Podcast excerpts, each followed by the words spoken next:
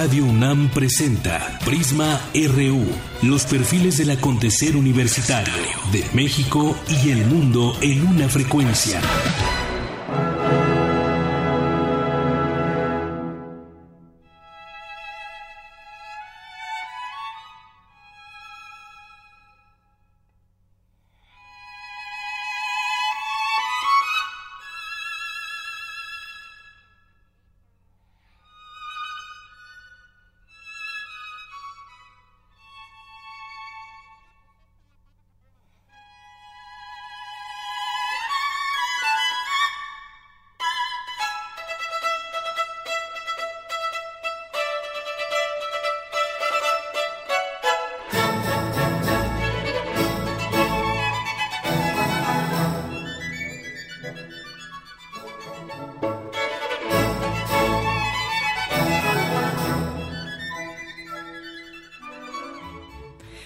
Muy buenas tardes. Gracias por acompañarnos hoy aquí en Prisma RU de Radio UNAM.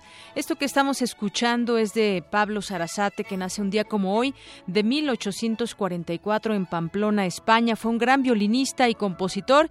Y esto que escuchamos es Navarra, Opus 33.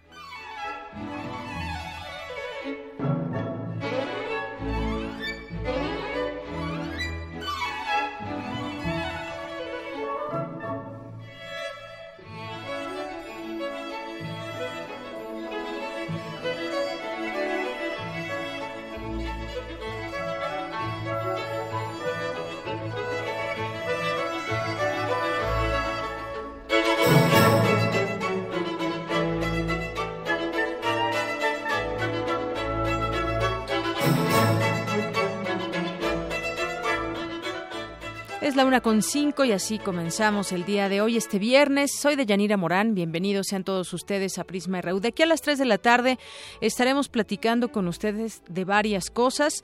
Entre otras, en las notas universitarias, hoy platicaremos sobre el fotoperiodismo, la fotografía, que es un importante instrumento para hacer recuentos de hechos acontecidos en diferentes partes del mundo.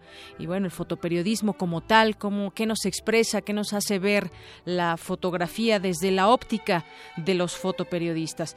También estaremos eh, platicando, conversando con Harumi Hayashida, una de las madres atendidas por médicos de la UNAM que corrigieron eh, la eh, espina bífida de su bebé. Ella, en este caso, aún tiene el bebé en su vientre y bueno, pues ya aquí le tuvimos toda la información en su momento del éxito que fueron estas operaciones. Ya comentaremos con ella más adelante. Y también sigue este tema del ejército, debe seguir en las calles, debe regresar a los cuarteles. Hoy cambia de nueva cuenta de parecer o de opinión el propio eh, Cienfuegos, quien había dicho que el ejército debe regresar a, las a, los cuarteles debido a que no están haciendo sus labores, las labores para, para las que están hechas las Fuerzas Armadas. Y en ese sentido, pues hoy parece ser que revira un poco sobre el tema, pero sobre todo yo creo que atendiendo a este señalamiento de la propia sociedad en torno a la seguridad que quieren sentir las personas que habitan en cualquier parte de este país. También estaremos platicando sobre el tema de Guatemala, lo que sucedió hace unos días en el marco del Día Internacional de la Mujer. Estaremos platicando con Martín eh, Pellecer, periodista guatemalteco, por la muerte ya de 37 niñas. Había ayer todavía dábamos a conocer la cifra de 31 niñas que habían muerto, mujeres, pero ya subió a 37 el número de muertas y muchas de ellas siguen graves. Esto ahí en el centro en un centro, un refugio supuestamente de, de niños allá en Guatemala. Le tendremos todos los detalles. También nuestros compañeros Virginia Sánchez y Antonio Quijano en Cantera RU hoy nos presentan el perfil de Daniela Martínez, quien obtuvo el primer lugar en la Olimpiada Internacional de los Derechos Humanos Eduardo Jiménez de Arechaga. Y también estaremos hoy en Melomanía RU con Dulce Wet. Nos tiene en entrevista hoy a una violinista. Así que quédese con nosotros. Pianista, pianista. Ah, muy bien. A una pianista que estará con nosotros aquí en el estudio más adelante, así que no se pierdan este programa. Iniciamos.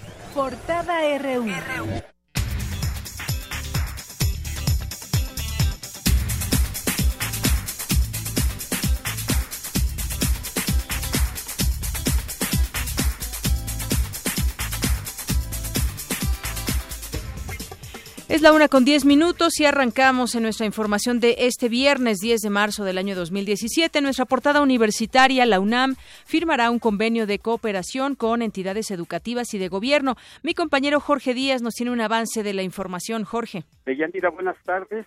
Eh, aquí se lleva a cabo en Ciudad Universitaria un anuncio importante sobre proyectos de cooperación de la UNAM con distintas entidades gubernamentales y educativas estará presente, por supuesto, el rector Enrique Graue, el director del Instituto Mexicano del Petróleo, Ernesto Ríos Beltrán, así como el presidente de la Universidad de Alberta en, Canadá, David Turpin. También estarán presentes funcionarios de la Secretaría de Energía y CONACYT.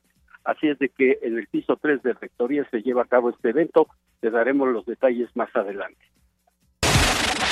Gracias, Jorge. Luis Eduardo Servín, académico de la Inés Morelia de la UNAM, fue nombrado joven embajador de la Asociación Americana de Microbiología. Alicia Mayer y Adrián Aguilar fueron designados directores de las sedes de la UNAM en Canadá y Reino Unido, respectivamente. El fotoperiodismo tiene la finalidad de crear imágenes con el objetivo de presentar una noticia. Mi compañera Cindy Pérez Ramírez nos tiene un avance de la información. Buenas tardes, de Yanira y Auditorio de Prisma EDU. La historia se auxilia de la fotografía para explicar la realidad social. Los detalles más adelante. Gracias. Hoy en nuestra portada nacional, Miguel Ángel Osorio Chong, secretario de Gobernación, señaló que México no aceptará que las autoridades de Estados Unidos separen a las familias de migrantes indocumentados una vez que entren a su territorio. Yo creo que tendrán que revisar sus propios protocolos porque de ninguna manera, de ninguna manera estas eh, acciones inhiben, sino todo lo contrario fortalecen el deseo de estar entre familia, de acercarse y de no permitir la separación. No creo que sea una política adecuada, ya ellos mismos tendrán que ver en su realidad que están errando el camino. Pues qué bueno que opinen así las autoridades mexicanas, pero en los hechos es diferente y cómo revertir todo esto que se dice y que ya comienza a ser una realidad. Quizás el discurso debería ser en un tono más enérgico y dirigido hacia los Estados Unidos en reuniones, ya pactando este tipo de situaciones, cómo se pueden eh, mejorar, cómo se puede evitar esta separación de menores de sus de sus padres.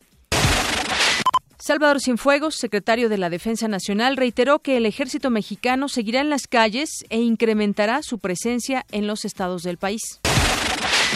Por unanimidad, la Sala Superior del Tribunal Electoral del Poder Judicial de la Federación revocó la decisión del INE de rebajar 10% las percepciones de los consejeros.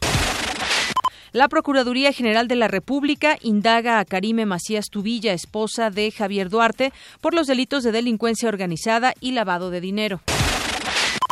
Asimismo, la PGR presentó una acción de inconstitucionalidad para que la Suprema Corte invalide diversos aspectos de la Constitución de la Ciudad de México publicada el pasado 5 de febrero. La mesa directiva del Senado acordó mantener el reconocimiento a Miguel Barbosa como coordinador del PRD.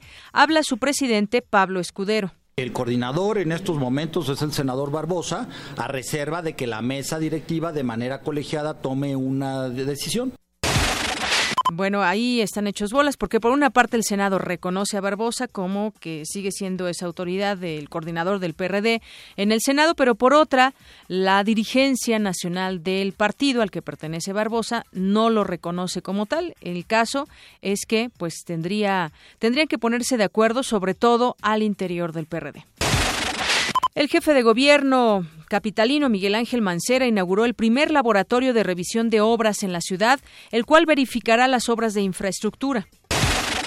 Un total de 244 cuerpos, en su mayoría completos, han sido hallados en 120 fosas clandestinas en Veracruz. Entre octubre de 2016 y febrero de este año, las autoridades de Estados Unidos detuvieron a 4.331 niños y adolescentes, según cifras oficiales, que viajaban sin compañía familiar en su intento por ingresar a este país como indocumentados.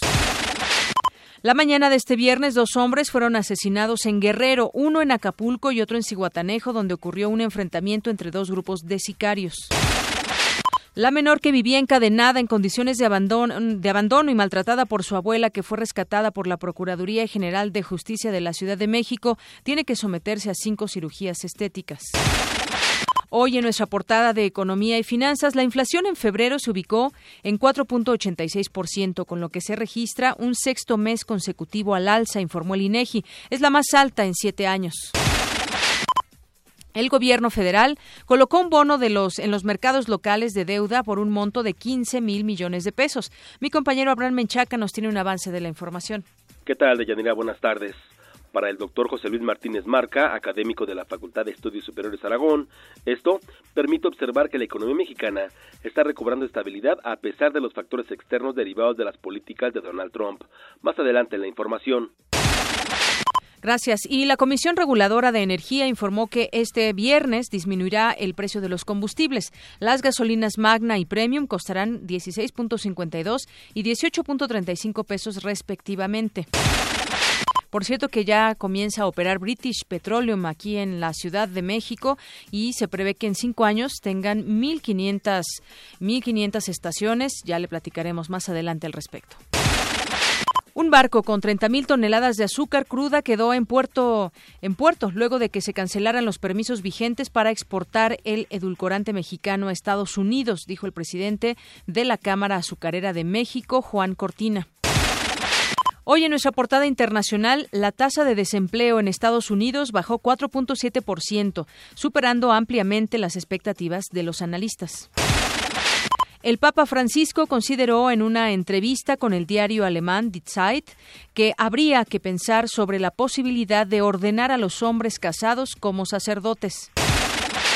Los gobiernos de Japón y Estados Unidos expresaron su apoyo a Corea del Sur, país con quien seguirán cooperando a pesar de la destitución de la presidenta Park Geun-hye. Las fuerzas de seguridad turcas han cometido innumerables violaciones a los derechos humanos durante operaciones en el sudeste del país, donde también han destruido muchas localidades, denunció la ONU. Y Eric Morales nos tiene un avance de, los, de lo que nos tendrá a detalle más adelante aquí en Prisma RU. Eric, buenas tardes. ¿Qué tal, Deyanira? Buenas tardes. El presidente de Estados Unidos, Mike Pence, prometió que el gobierno de Donald Trump buscará una reforma migratoria que muestre un gran corazón. La información más adelante. Gracias, Eric. Y vámonos a un avance de la información cultural con Tamara Quiros. Tamara, buenas tardes. Buenas tardes, Deyanira y estimado auditorio. El jueves por la noche falleció el escritor Robert James Water, autor de Los Puentes de Madison, novela que encabezó la lista de éxitos literarios del New York Times. Y esta tarde platicaremos con Eugenia Vargas, coordinadora del Festival Cuerpos en Revuelta, presente en el Museo Universitario del Chopo. Gracias. Y nos vamos ahora con Isaí Morales, que nos tiene un avance de la información deportiva. Adelante, Isaí. ¿Qué tal, Deyanira? Muy buenas tardes. Hoy hablaremos con Ian Ríos y Awitz Rodríguez, integrantes del equipo representativo de escalada del UNAM. Más adelante, todos los detalles. Gracias. Campus RU.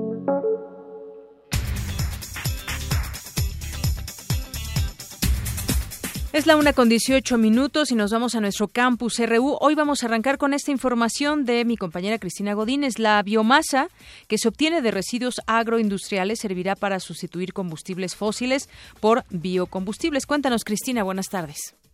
¿Qué tal, Deyanira? La biomasa o lignocelulosa que se obtiene de los residuos del rastrojo de maíz, del bagazo de la caña y de los agaves son desechos que se pueden utilizar para la producción de artículos de consumo general. Al respecto, una investigación de la UNAM consistió en conocer cómo la bacteria E. coli puede transportar la gilosa y convertirla en ácido láctico. Escuchemos al doctor Alfredo Martínez del Instituto de Investigaciones Biotecnológicas.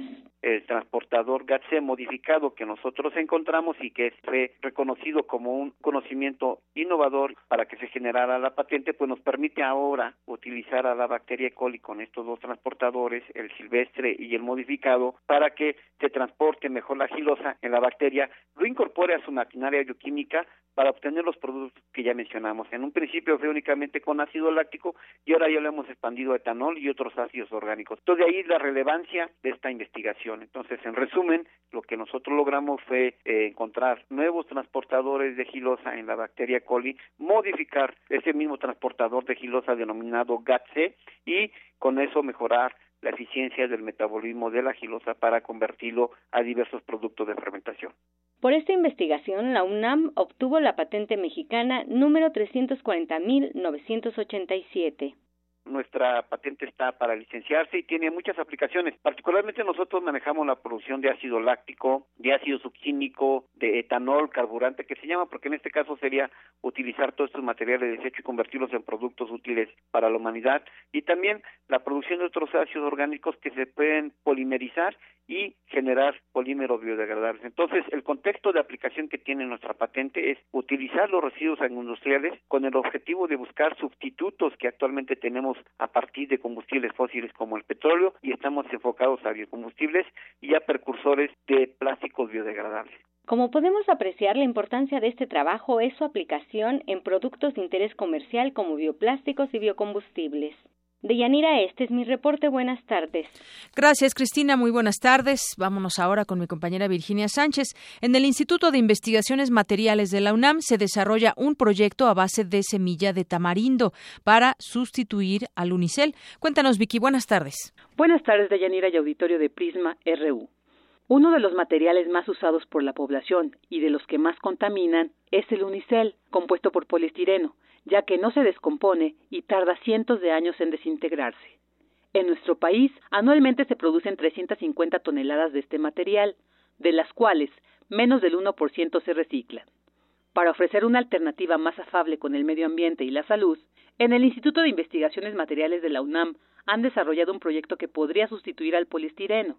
Se trata de una espuma biodegradable a partir de la semilla de tamarindo. Alfredo Maciel Cerda, investigador del instituto y encargado del proyecto, nos comparte los detalles. Hemos estado trabajando en el desarrollo de nuevos materiales que tengan que ver con polímeros de fuentes naturales que tienen pues la ventaja de que son biodegradables y que en este caso pues es un producto que no compite con los alimentos porque la semilla de tamarindo en México pues se desecha eh, en las empresas que producen pulpas o los dulces y entonces lo que se hizo fue modificarlo químicamente para que pudiese eh, tener mejores propiedades que las originales y pudiese tener algo algo novedoso, ¿no? El proyecto se encuentra en etapa de desarrollo para mantener las espumas estables y que no se sequen. Ahora falta escalar el método para obtener una mayor cantidad de este material.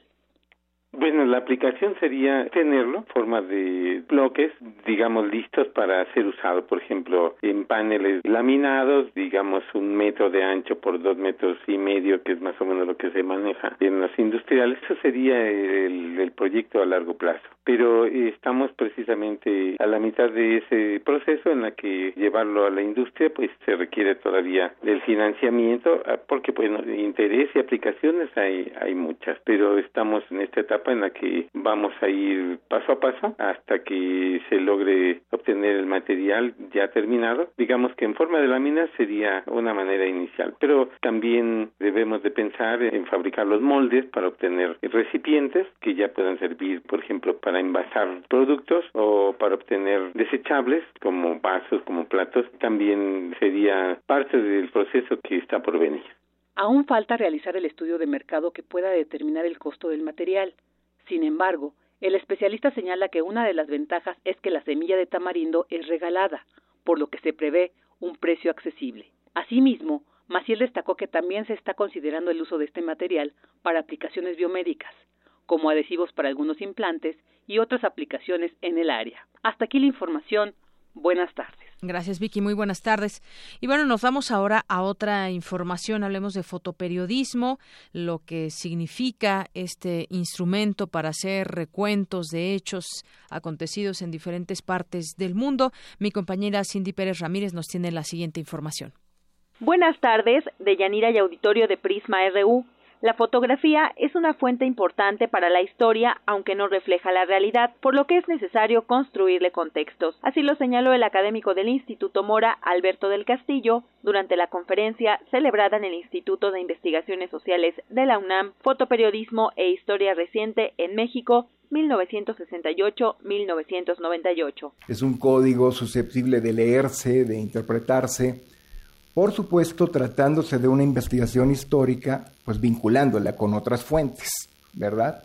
Primero con series fotográficas, pero también con otro tipo de fuentes documentales, este, visuales, orales, escritas, etcétera, etcétera. Una combinación de la historia oral, los testimonios, para mí son muy importantes, rescatar la voz de los propios, en este caso de los propios fotógrafos, por varias razones. No solo porque ya de suyo el punto de vista del fotógrafo nos permite en un momento dado contextualizar algunas de las fotografías, este, de los archivos, de lo que se publicó, etcétera, etcétera. Pero también es muy importante, me interesa mucho su visión del mundo, que se deja ver en las, en las imágenes. El investigador retomó el trabajo del fotógrafo Rodrigo Moya, quien capturó las desigualdades sociales y los disturbios políticos de América Latina. Moya es nuestro primer eh, corresponsal de guerra, ¿no? Es una gente que sale con la revista Sucesos, que convive este, durante semanas, durante meses con los guerrilleros, y que es bien importante porque es, marca una, una cosa que es bien interesante, que es el punto de vista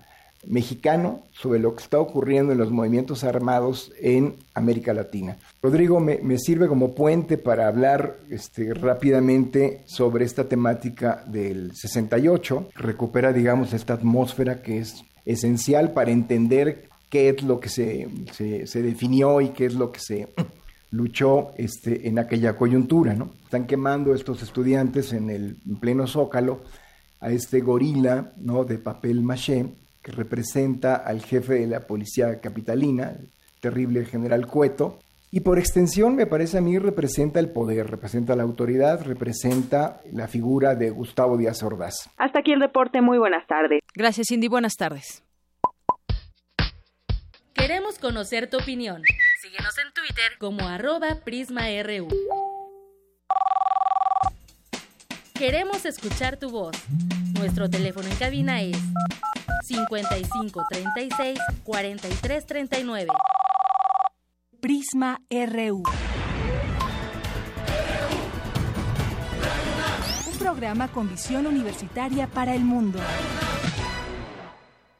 Continuamos, es la una de la tarde con 27 minutos. Esta semana le dábamos a conocer importante información sobre lo que han hecho un grupo de médicos de la Universidad Nacional Autónoma de México que practicó tres operaciones exitosas, las primeras neurocirugías de este tipo que se realiza en el país para corregir la espina bífida con una cirugía eh, fetal. Y para hablar de este tema, porque aquí ya tuvimos toda la información a detalle, pero qué mejor que platicar con una de estas personas, una mamá, bueno, está por ser mamá ya, ella es Harumi Hayashida, una de las madres atendidas por médicos de la UNAM que corrigieron esta, este problema en su bebé antes de nacer. Antes que otra cosa, te doy la bienvenida, Harumi, buenas tardes.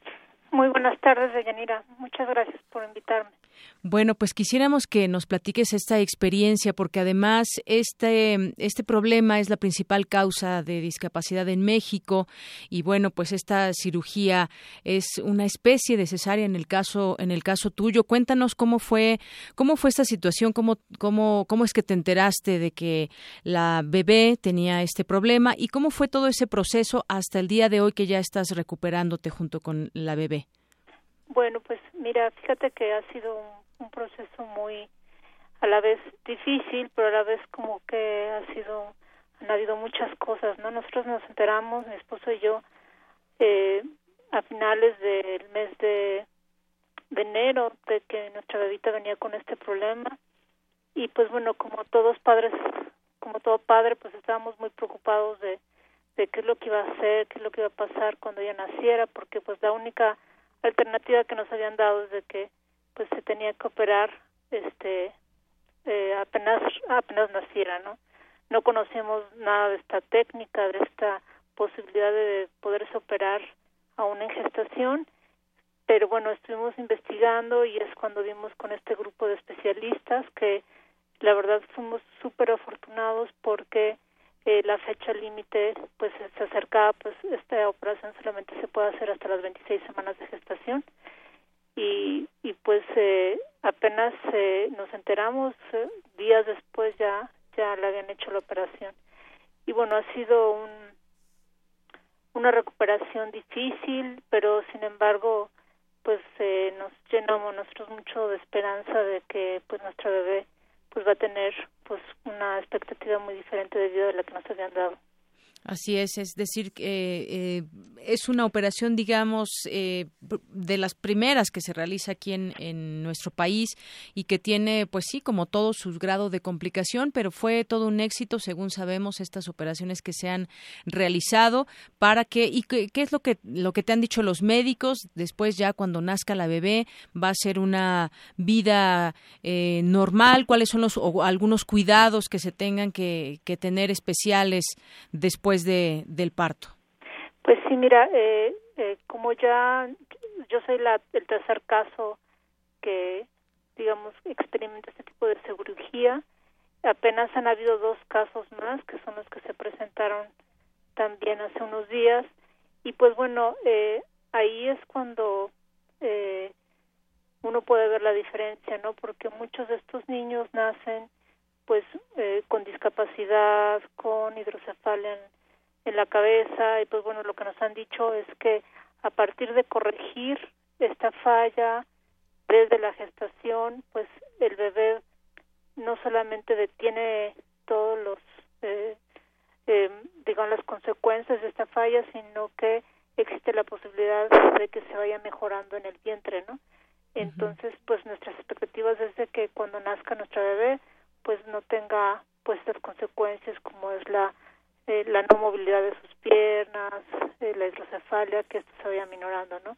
Por supuesto que va a seguir con terapia aún después de nacida, pero pues, eh, como yo decía, las consecuencias van a ser mucho menores, ¿no?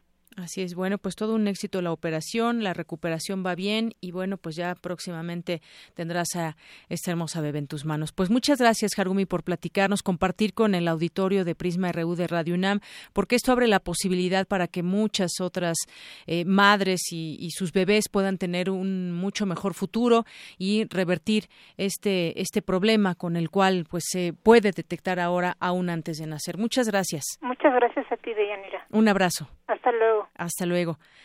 Una con treinta y dos minutos. Bueno, pues ahí está eso que le habíamos platicado en algún momento a nivel, digamos, técnico, pero qué mejor escuchar a una de las de las madres que ha sido sometida a esta operación junto con la bebé, porque a final de cuentas, pues las dos, las dos fueron intervenidas y que la recuperación esté llevándose de la mejor manera, porque es un, un antecedente que que se sienta para otras intervenciones futuras que seguramente las habrá y que, pues, esos bebés eh, tengan un mucho mejor futuro. Pues ahí está un caso que escuchamos de viva voz. Una con 32 minutos. Para nosotros, tu opinión es muy importante. Síguenos en Facebook como Prisma RU.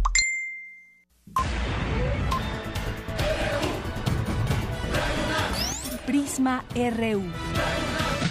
Con Deyanira Morán. Nacional RU.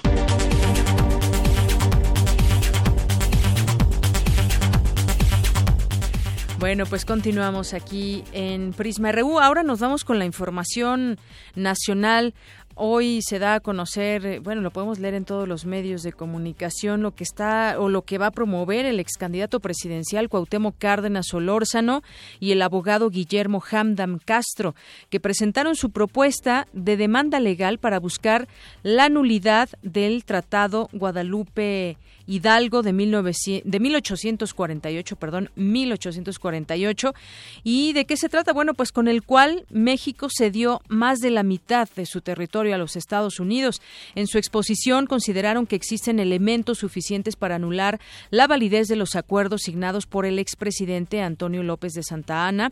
Uno de ellos es la confesional del ejército norteamericano, uno de estos elementos que van a, tratar dentro de la demanda es este um, eh, esta confesión del ejército no norteamericano conforme a documentos históricos que acreditan la invalidez de la cesión territorial. La mayor de las pruebas que de que esos acuerdos no son válidos es el hecho de que en la primera oración del Tratado Guadalupe Hidalgo el ejército norteamericano admite que invadió nuestro país. Eso, firmar es un acuerdo en este contexto, hace que el acuerdo, el tratado en cuestión sea nulo de origen, explicó este abogado y agregó que además de la invasión armada, la presión ejercida al gobierno mexicano de aquella época para firmar los acuerdos de cesión territorial es también un elemento jurídico que permite llegar eh, o alegar más bien la ilegitimidad de ese pacto. Bueno, pues Qué bueno que lo saquen a colación, que lo expliquen, que se sepa de qué manera se podría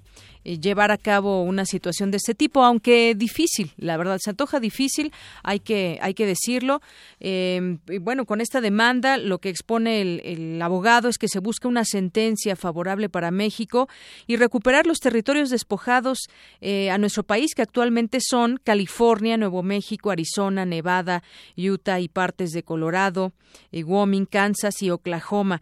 Es un, es un escenario favorable, dice el abogado, y además afirma que habría imposibilidad de recuperar el, territorio mexicano, el territorio anexado por la población estadounidense, pero entonces, bueno, aquí hay una aceptación de que sería muy difícil que eh, recuperar el territorio, pero entonces se pediría a Estados Unidos pagar una indemnización por el uso de los estados en los últimos 168 años, que es lo que data eh, del tiempo que data este eh, este acuerdo de este tratado más bien Guadalupe Hidalgo de 1848 pero dice esa indemnización la estaríamos pidiendo que sea pagada o en oro o en pesos, porque los dólares no significan nada desde los años 70, es lo que dijo.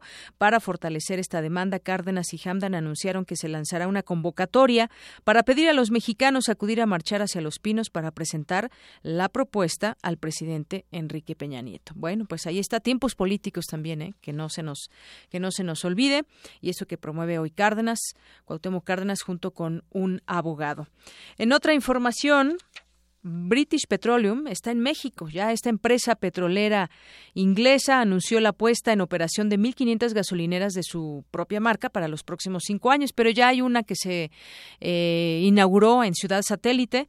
Estas estaciones de servicio van a ofrecer gasolinas premium y magna nuevas, únicas, exclusivas, con tecnología activa. Alvarado Granada. Eh, Álvaro Granada, director general de Downstream México de British Petroleum, descartó que sus gasolineras puedan ofrecer descuentos de precios a los consumidores, ya que su estrategia está basada, como lo hacen en cualquier otra parte del mundo, en precios de mercado, es lo que dijo. También Richard Harding, vicepresidente de Desarrollo y Nuevos Negocios de British Petroleum, indicó que la estrategia de negocio es crear una red nacional que esté presente en el país y que ellos poco a poco se puedan ganar la lealtad de los consumidores mexicanos. Los consumidores mexicanos se unen a los 8 millones de clientes que atienden a Em, en sus 180 mil gasolineras repartidas en todo el mundo. El secretario de Energía, por su parte, Pedro Joaquín Codwell, señaló que con la llegada de British Petroleum al mercado de la comercialización de combustibles, son ocho las nuevas marcas que compiten en la venta de gasolinas. Habrán de surgir más, subrayó, porque la presencia de una gran compañía internacional manda el mensaje de que este país resulta atractivo para las nuevas inversiones e impulsará otras. Y llegamos ahora este tema que también le comentábamos al inicio. La gente exige al ejército en las calles, dice Salvador Cienfuegos, ahora que se discute la posibilidad de regular las acciones de seguridad del ejército, porque todavía está atorada la ley de seguridad nacional. Y bueno, pues no han faltado las voces que señalan que más que eso lo que se debería de hacer es mandar a los soldados a sus cuarteles. Él mismo lo había dicho, hay que recordarlo. Incluso se dijo en varios discursos ahí con el presidente Peña. Y bueno, ante esta demanda, el titular de la Secretaría de la Defensa Nacional, Salvador Cienfuegos, mostró su extrañeza, pues si la gente está bien a gusto con la presencia militar en las calles. Eh, Cienfuegos negó que el ejército vaya a abandonar las tareas de seguridad civil. Por el contrario, lo que harán será ampliar la presencia en distintas partes del país. Y si bien em, la Sedena admitió que el presidente puede dar la orden de retirada y que los militares vuelvan a sus cuarteles, también señaló que su presencia en las calles depende de la exigencia de la sociedad y como lo que la gente pide es militares, pues militares habrá. Bueno, más que una exigencia de la gente, pues debería ser una exigencia del gobierno eh, que prevalezca la seguridad en todos los estados en su organización que tienen de los tres niveles de gobierno, municipios, estados y federación, pero como no existe todavía eso, no se da de la mejor manera, pues muchas veces tienen que eh, llegar los militares, las fuerzas federales a poner orden en lugares donde parece que no lo hay, casos como Guerrero, por poner solamente un ejemplo, o el caso Tamaulipas, que también en algunos momentos ha sido un foco rojo. Bueno, pues hoy justamente Prisma RU salió a las calles para preguntar sobre este tema. ¿Prefieren qué es lo que opinan que el ejército deba regresar a los cuarteles o que deba seguir haciendo labores de seguridad en los estados? Esto fue lo que respondieron algunas personas.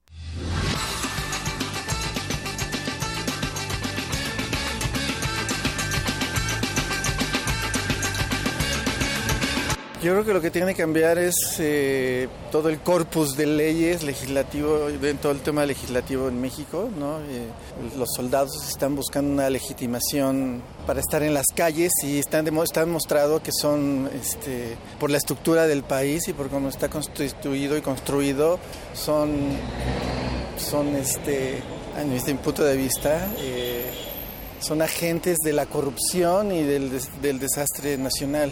Te cuento que en, Guerrero ellos tienen cercado todo el pentágono de la opio, digo de la amapola, y ellos son los que controlan quién entra y quién sale. Este es un botón de lo que es el ejército. Entonces si el ejército va a salir a las calles y va a hacer esto y lo que único va a hacer es garantizar el, este estado de cosas sin garantizar ni seguridad ni nada, no deben salir a las calles, deben regresar y se debe reconstruir todo y deben y pues, los que tengan culpas en un montón de cosas que han pasado tienen que caer. Pues creo que el ejército este, su, su función principal no es estar en las calles este, combatiendo este, delincuentes y narcotraficantes. ¿no? O sea, yo creo que su función es otra. ¿no? Y pues ahora sí que el gobierno lo ha tomado como, pues no sé, alternativa para hacer un trabajo que ellos este, no han podido solucionar a través del tiempo. ¿no? Pues debería estar apoyando ¿no? a la seguridad pública, que al fin y al contrario, quien es responsable de la seguridad es el propio Estado. Pues yo creo que debería estar en los cuarteles, no es su labor fundamental y, y no debería estar en las calles. Es mi opinión.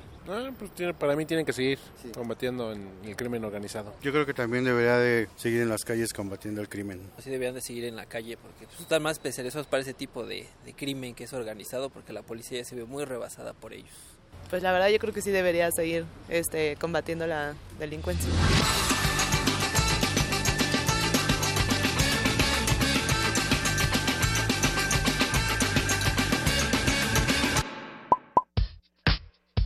Queremos conocer tu opinión. Síguenos en Twitter como arroba PrismaRU. Queremos escuchar tu voz. Nuestro teléfono en cabina es 55 36 43 39. Arte y cultura.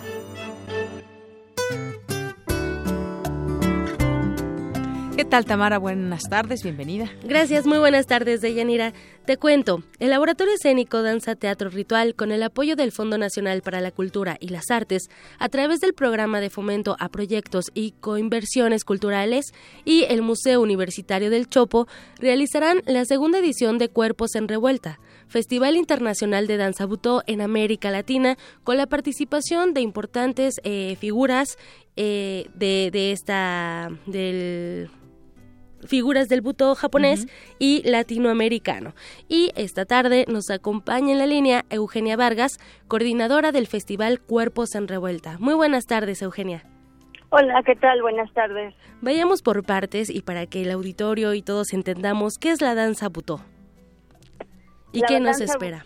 Ajá. Bueno, la danza buto eh, surge a finales de los años 50, principios de los 60 y es un movimiento contracultural eh, bueno, que, nace en Japón a partir de también de toda una mm, reflexión de eh, encontrar una nueva manifestación artística que se separara de la danza este, norteamericana y regresa a la raíz, a, a, la búsqueda del cuerpo desde de la danza desde el cuerpo japonés, ¿no? Pero bueno, en este movimiento participan muchas eh, corrientes artísticas como la literatura, este, las artes plásticas, el teatro el también. Teatro, exacto. Entonces, bueno, es un movimiento muy completo, complejo, que es una forma también de pensar con todo el cuerpo, una filosofía del cuerpo y bueno, una manifestación artística que ha este, trascendido hasta nuestros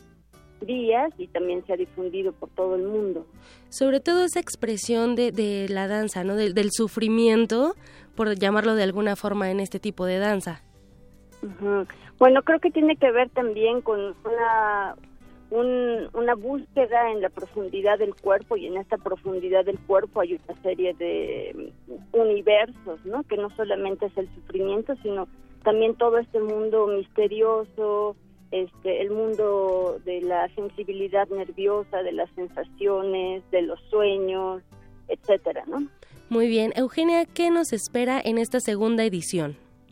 Bueno, esta segunda edición este, van a venir eh, eh, Takao Kawaguchi, es la primera vez que él viene a México, él viene con una obra que se llama Cerca de Kazuono, que es eh, pues un una propuesta eh, muy interesante ya que eh, estudia todos los movimientos de Kazuono que él junto con Tatsumi Hijikata son de los fundadores de la danza buto y entonces él va eh, se remite a las obras que están este, mm, grabadas, videograbadas y hace toda una, una réplica de la danza con los mismos gestos para tratar de encarnar desde su desde su cuerpo esta atmósfera o este sentimiento de Kazuono, entonces bueno es una propuesta contemporánea de tributo contemporáneo que nos parece muy interesante. También incluir en, en cuerpos en revuelta no solamente la danza este, de la primera generación del buto sino también estas búsquedas más contemporáneas. También tenemos a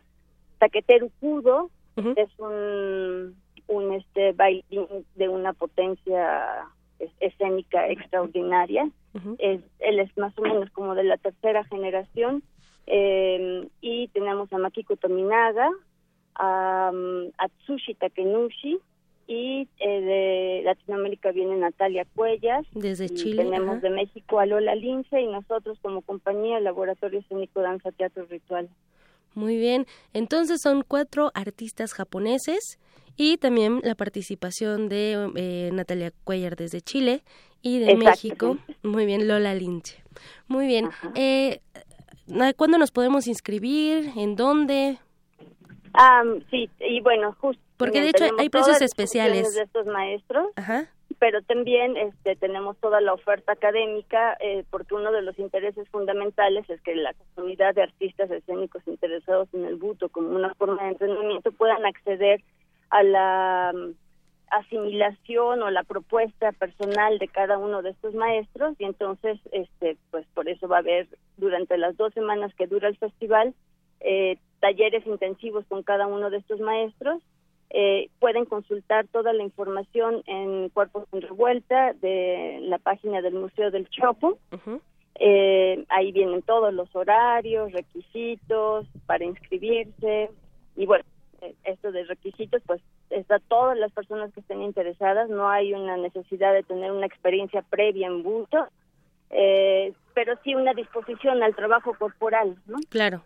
Muy bien, un programa eh, bastante interesante, integrado por cinco funciones con artistas extranjeros, dos funciones artistas mexicanos, cinco talleres intensivos, una clase magistral, una conferencia también, un conversatorio y, bueno, una convocatoria de alcance nacional. Ajá. Muy bien. Entonces, también nosotros vamos a compartir la, la información para que los interesados se inscriban y sean parte de este taller de este festival. Eugenia Vargas, muchísimas gracias por la invitación que nos hiciste el día de hoy para nuestros amigos de Prisma Reu. Pues muchas gracias a ustedes. Deyanira. Hasta luego. Hasta luego, muy buena tarde. Igualmente. Deyanira Eugenia Vargas, coordinadora del Festival Cuerpos en Revuelta, presente en el Museo Universitario del Chopo. Muy bien, pues muy interesante eso de la danza butó que pues ya nos explicaste, yo la verdad no la conocía, había escuchado el nombre, no sabía exactamente de qué era, pero creo que nos ha quedado un poco más claro este tema. Así es, y muy importante para aquellos que les interese, eh, ya lo mencionaba muy bien, ingresen a la página oficial de Museo del Chopo o bien ahorita en nuestras redes sociales les compartimos el, la liga. Claro que sí. Gracias, Tamara. Buena tarde. Buenas tardes. Y bueno, pues ahora vamos a ir con una de las cápsulas que preparó para estos días nuestra compañera Dulce Wet, jefa de la discoteca aquí en Radio Nam ocho compositoras, ocho obras femeninas este 8 de marzo del 2017. Adina Izarra, 1959, Venezuela, compositora y docente. Estudió con Alfredo del Mónaco y en Inglaterra se doctoró en composición en la Universidad de York, estudiando con Vic Hoyland. Vive en Caracas y enseña en la Universidad Simón Bolívar, en donde es actualmente profesor titular y jefa del Laboratorio Digital de Música. Adina Izarra ha obtenido cuatro veces el Premio Nacional de Composición y desde el 2002 es miembro del Colegio de Compositores Latinoamericanos de Música de Arte. Escucharemos ahora su preludio de la suite Debussy, quiere decir observación, para tiorba y medios electroacústicos del 2004 en la interpretación de Rubén Riera en la tiorba y la compositora en los medios electrónicos.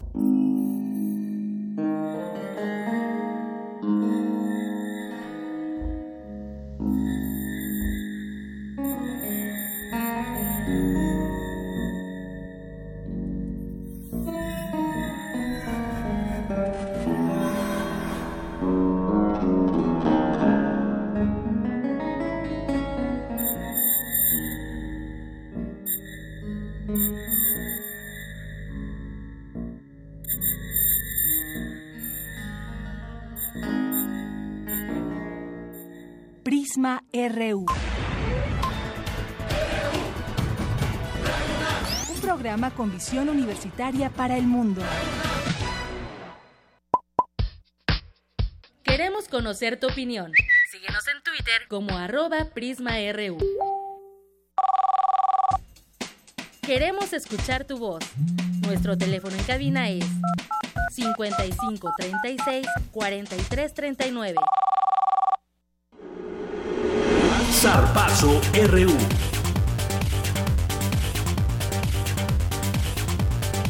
Adelante Isaí, buenas tardes. Muy buenas tardes de Yanira y hoy estamos este, contentos de recibir aquí a Ian Ríos y a Witz Rodríguez, integrantes del equipo de representativo de escalada de la UNAM. Chicos, muy buenas tardes y bienvenidos. Buenas tardes. Muchas gracias. Muchas gracias. No hablan mucho, ¿verdad? Mm, no, No, primera vez. Suéltense, aquí tienen que platicarnos todo lo que tiene que ver con la escalada. ok. Pues este, para empezar y romper un poco el hielo, si nos pueden explicar qué es la escalada deportiva, en qué consiste y demás. Ok, eh, la escalada deportiva es un deporte, bueno, como deporte es bastante nuevo, podría decirse, Claro. al- a, a partir de, lo- de los 90, nació como deporte, aunque la práctica de escalada en roca lleva ya casi el siglo.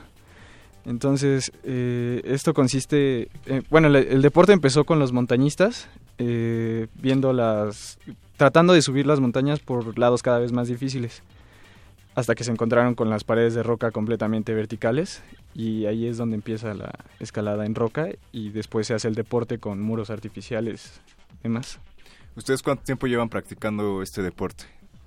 Mm, yo aproximada, o sea, me enteré de él hace como tres años, pero que me dedico más, como dos y medio. El primer medio no cuenta. Y yo llevo unos cinco años escalando. Ya más práctica. Ujú. ¿Y cuántos, cuántos integrantes este, conforman el equipo representativo de la UNAM? Eh, ahorita somos cuatro. Ian, eh, Sebastián Miranda, Pau Durán y yo. Eh, y pues nada más, es que tenemos dos equipos. Eh, en otra competencia que se está llevando a cabo, que es la Liga Estudiantil de Escalada, que empezó la- esta semana. Este, ahí ten- estamos participando 30, De acuerdo. pero son más o menos estudiantes que también escalan, que quisieron entrar a la competencia con nosotros.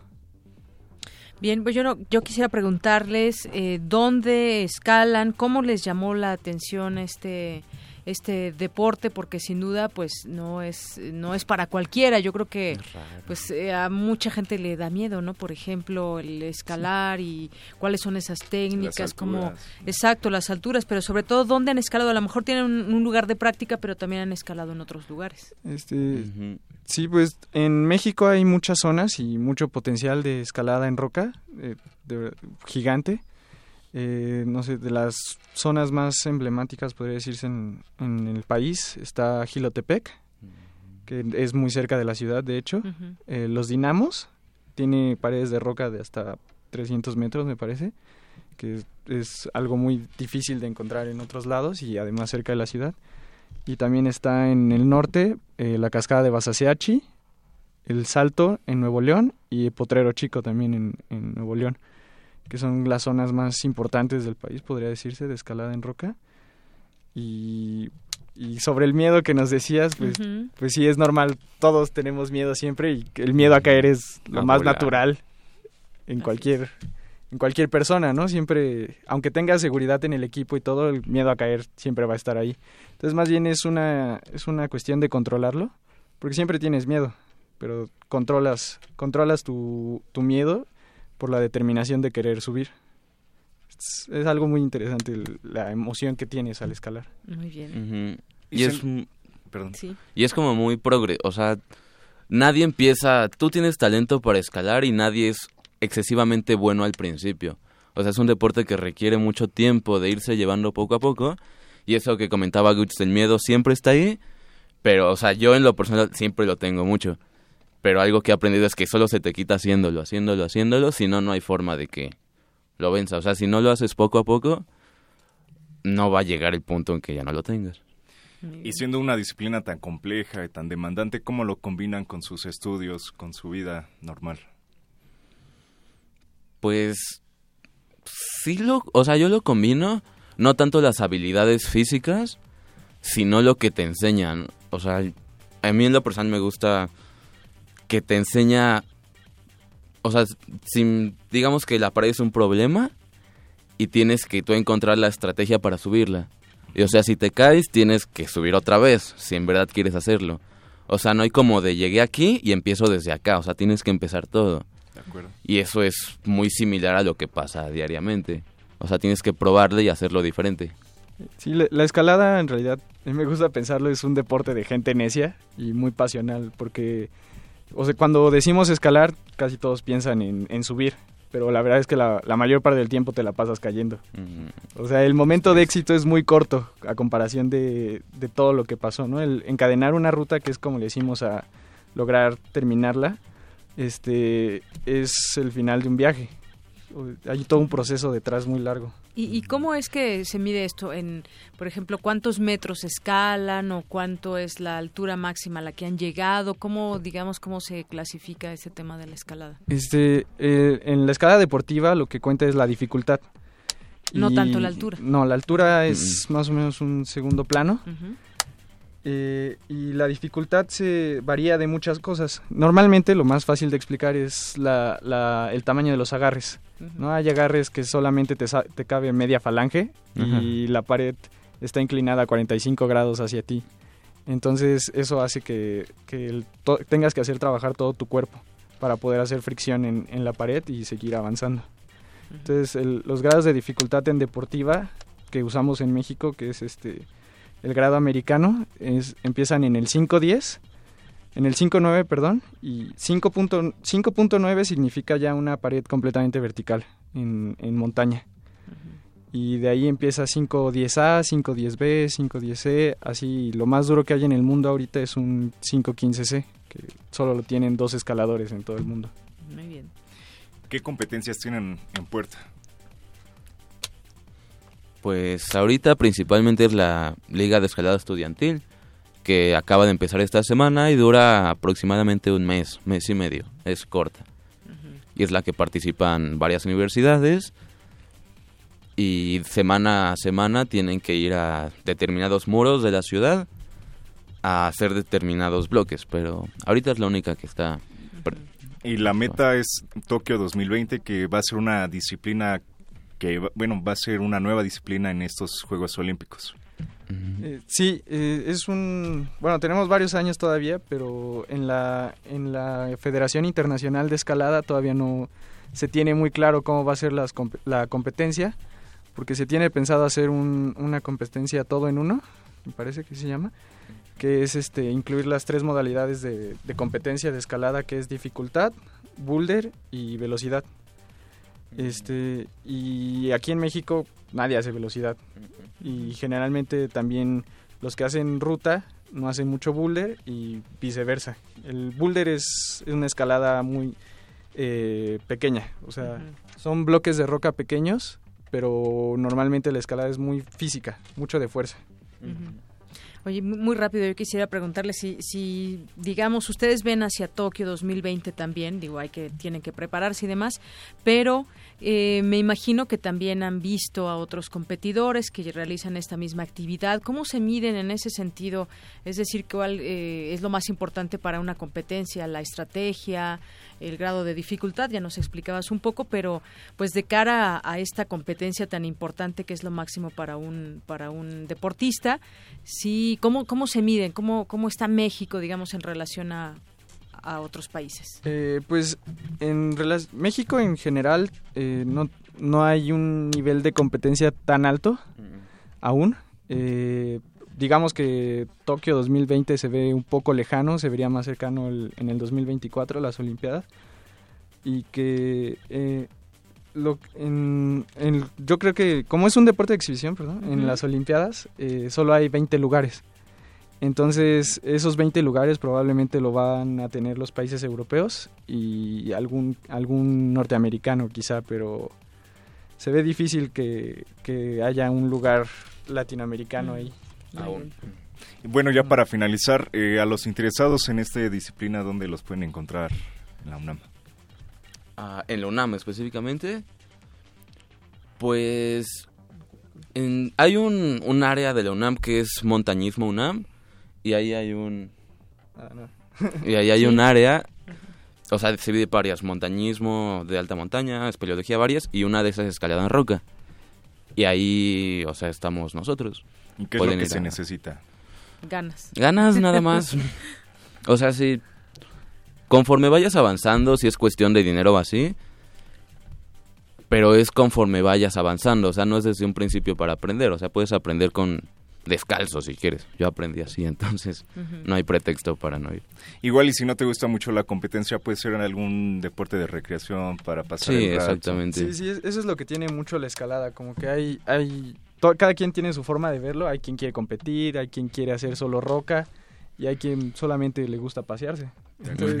y es un deporte muy donde convives mucho con, las demás personas, con otros escaladores de todo el mundo.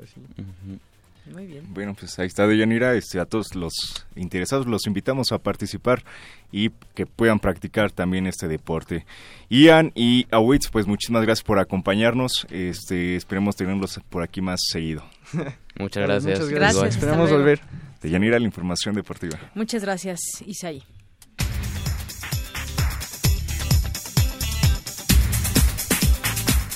Vámonos ahora a un resumen de esta primera hora de Prisma RU con Ruth Salazar. ¿Qué tal, Ruth? Buenas tardes. Hola, Deñanera. Buenas tardes. Este es el resumen.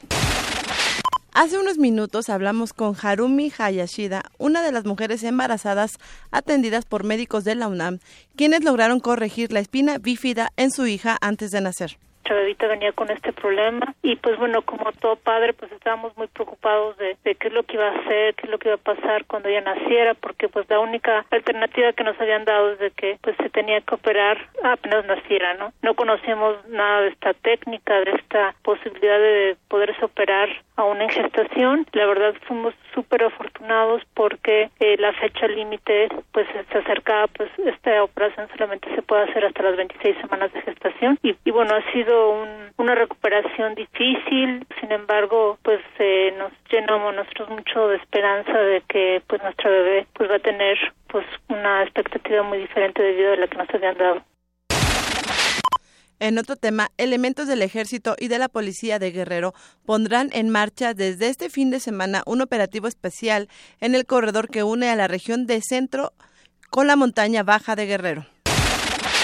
Quédense con nosotros. En la segunda hora de Prisma RU hablaremos con el periodista Martín Rodríguez sobre las razones del amotinamiento por parte de las niñas que habitaban en un albergue infantil en Guatemala. De Yanira, hasta aquí el resumen. Gracias, Ruth. Muy buenas tardes. Vamos a hacer una pausa. Regresamos con más información aquí en Prisma RU. Queremos conocer tu opinión. Síguenos en Twitter como arroba PrismaRU. Para nosotros, tu opinión es muy importante. Síguenos en Facebook como Prisma RU. el barrio, la fiesta, sonideros. Pasos de baile, protestas, inconformidades y movimientos sociales. En esta ocasión le venimos presentando el proyecto de moda de novedad Ocanyore, un monólogo de Teatro Sin Fronteras dirigido por Ángel Patricio Rubio. Próxima estación, Sala Julián Carrillo de Radio UNAM. Todos los martes de marzo a las 8 de la noche. Entrada libre. Te esperamos. En 1976, la inconformidad se volvió estridencia. La rebeldía, un lenguaje de protesta. Llega a México la exposición Punk, sus rastros en el arte contemporáneo. Más de 40 artistas nacionales e internacionales exponen alrededor de la influencia de este movimiento en el arte contemporáneo. Museo Universitario del Chopo. Hasta el 26 de marzo. Más información en www.chopo.unam.mx. El gobierno federal prometió que con la reforma energética, la gasolina, luz y gas no subiría. Nos mintió. Los partidos de siempre aprobaron la reforma energética y fiscal y también el gasolinazo. Ahora los mexicanos pagamos su corrupción. Los diputados de Movimiento Ciudadano están del lado de los ciudadanos y votaron en contra. Proponemos una solución, que el gobierno federal reduzca el IEPS. Únete. Hashtag reversa al gasolinazo. Movimiento Ciudadano.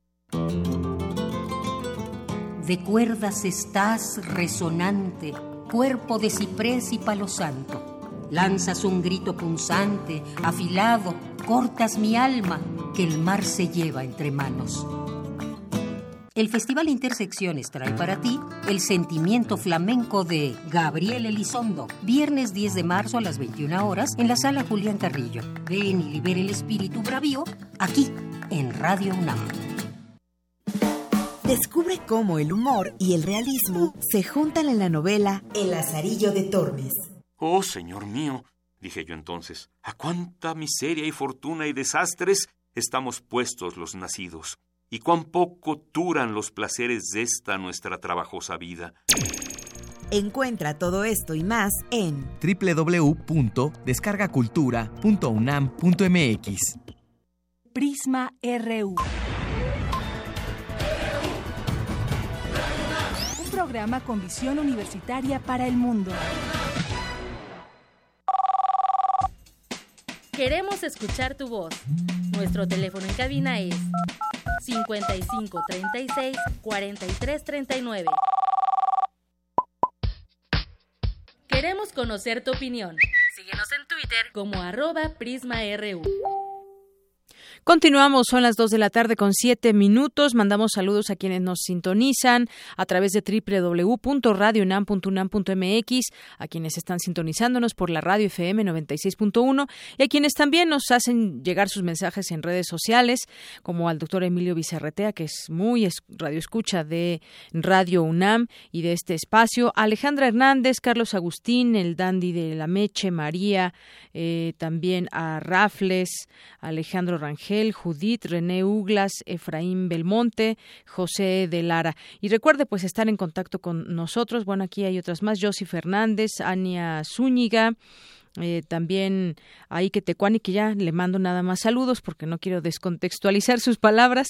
Belinda, Museo del Chopo, a Magdalena González, que siempre también nos está escuchando, Silquinés, a Roberto Díaz, y Rubén Pimentel también que nos escribe por aquí, entre otras personas. Muchas gracias por estar en contacto con nosotros. Y continuamos. Nos vamos con una información de mi compañero Abraham Menchaca. El gobierno mexicano emitió un bono de deuda por 15 mil millones de pesos entre inversionistas mexicanos y extranjeros. Adelante, Abraham. Así es, Deyanira, buenas tardes. El gobierno federal realizó la colocación de un bono en los mercados locales de deuda por un monto de 15 mil millones de pesos, con un plazo al vencimiento de 30 años. El secretario de Hacienda, José Antonio Mid, aseguró que la colocación del bono no implica que el nivel de endeudamiento del país vaya a crecer como porcentaje del Producto Interno Bruto. Para el doctor José Luis Martínez Marca, académico de la Facultad de Estudios Superiores Aragón, Esto permite observar que la economía mexicana está recobrando estabilidad a pesar de los factores externos derivados de las políticas de Donald Trump. Al parecer, los agentes económicos están apostando a que México puede lograr muchas más cosas y mantener la estabilidad en el mediano y largo plazo, lo cual sin duda es muy benéfico para los fundamentos macroeconómicos y podríamos esperar que si se mantiene esta situación pudiera ser que eh, la economía mexicana pudiera alcanzar al menos 2% de crecimiento para el presente año. De Yanira, el investigador indicó que la medida está vinculada con el incremento de los capitales golondrinos. Los capitales golondrinos, para empezar, los debemos definir como aquellos que básicamente penetran en un país en el corto plazo con el objeto de obtener altos beneficios que en su país de origen no pueden lograr. Y adicionalmente también buscan que eh, en esos países donde los mercados financieros ofrecen mejores rendimientos en términos de tasas de interés, sí exista una relativa estabilidad del tipo de cambio. En febrero, los bonos de deuda del gobierno federal fueron de 2.1 billones de pesos, es decir, 62 millones más que en 2016. De la información que tengo. Buenas tardes.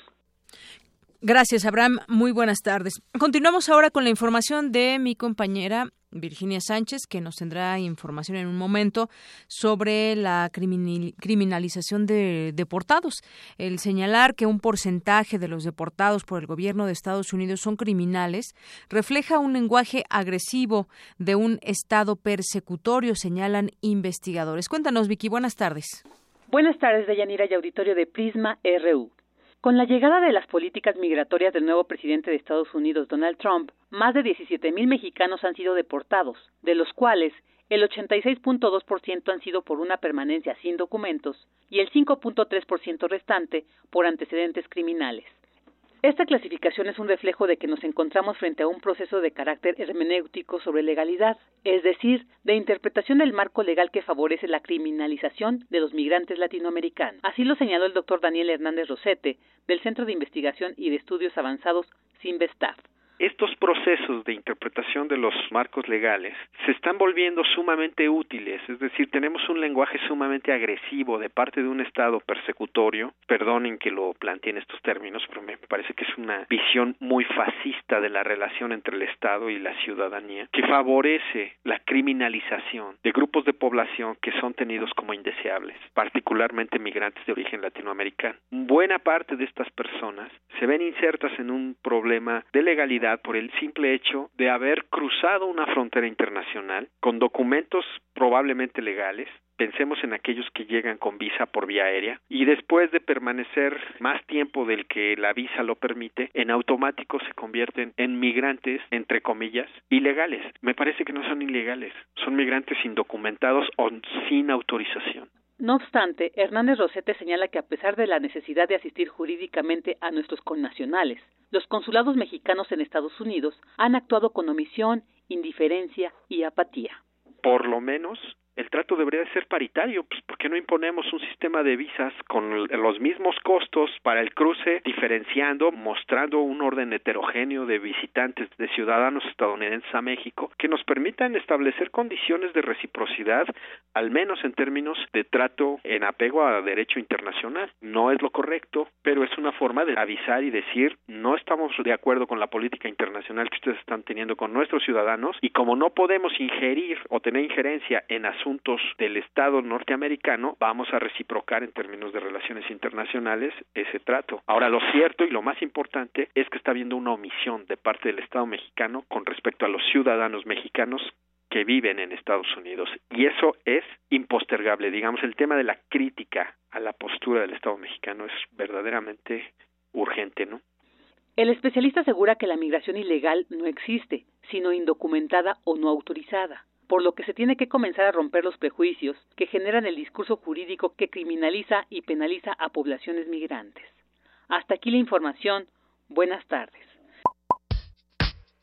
Queremos conocer tu opinión. Síguenos en Twitter como arroba PrismaRU.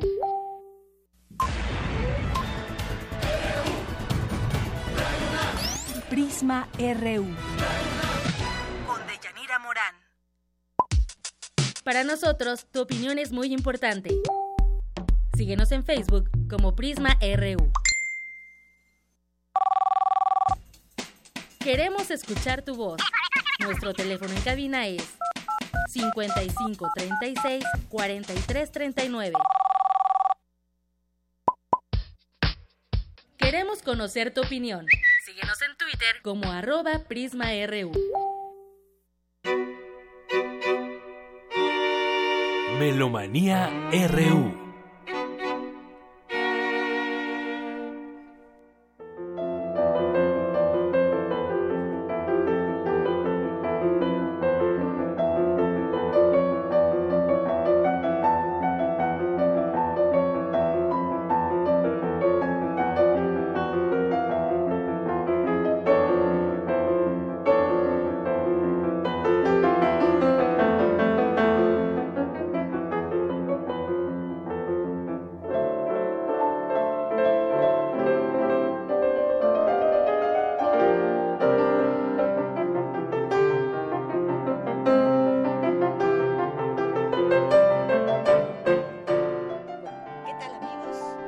Dulce, bienvenida. Muchísimas gracias. Hoy con invitada y todo. Sí, bueno, estamos muy contentas. Tenemos aquí con nosotros a Gabriela Rivera Loza. Ella es pianista e informática y nos viene a hacer una cordial invitación, algunas aclaraciones, algunas sugerencias para estar presentes en todas las actividades, tanto musicales como de todo tipo, porque también hay danza, hay una muestra pictórica bueno, más bien plástica, porque hay de todo, eh, y que ayer se inauguró a las seis de la tarde.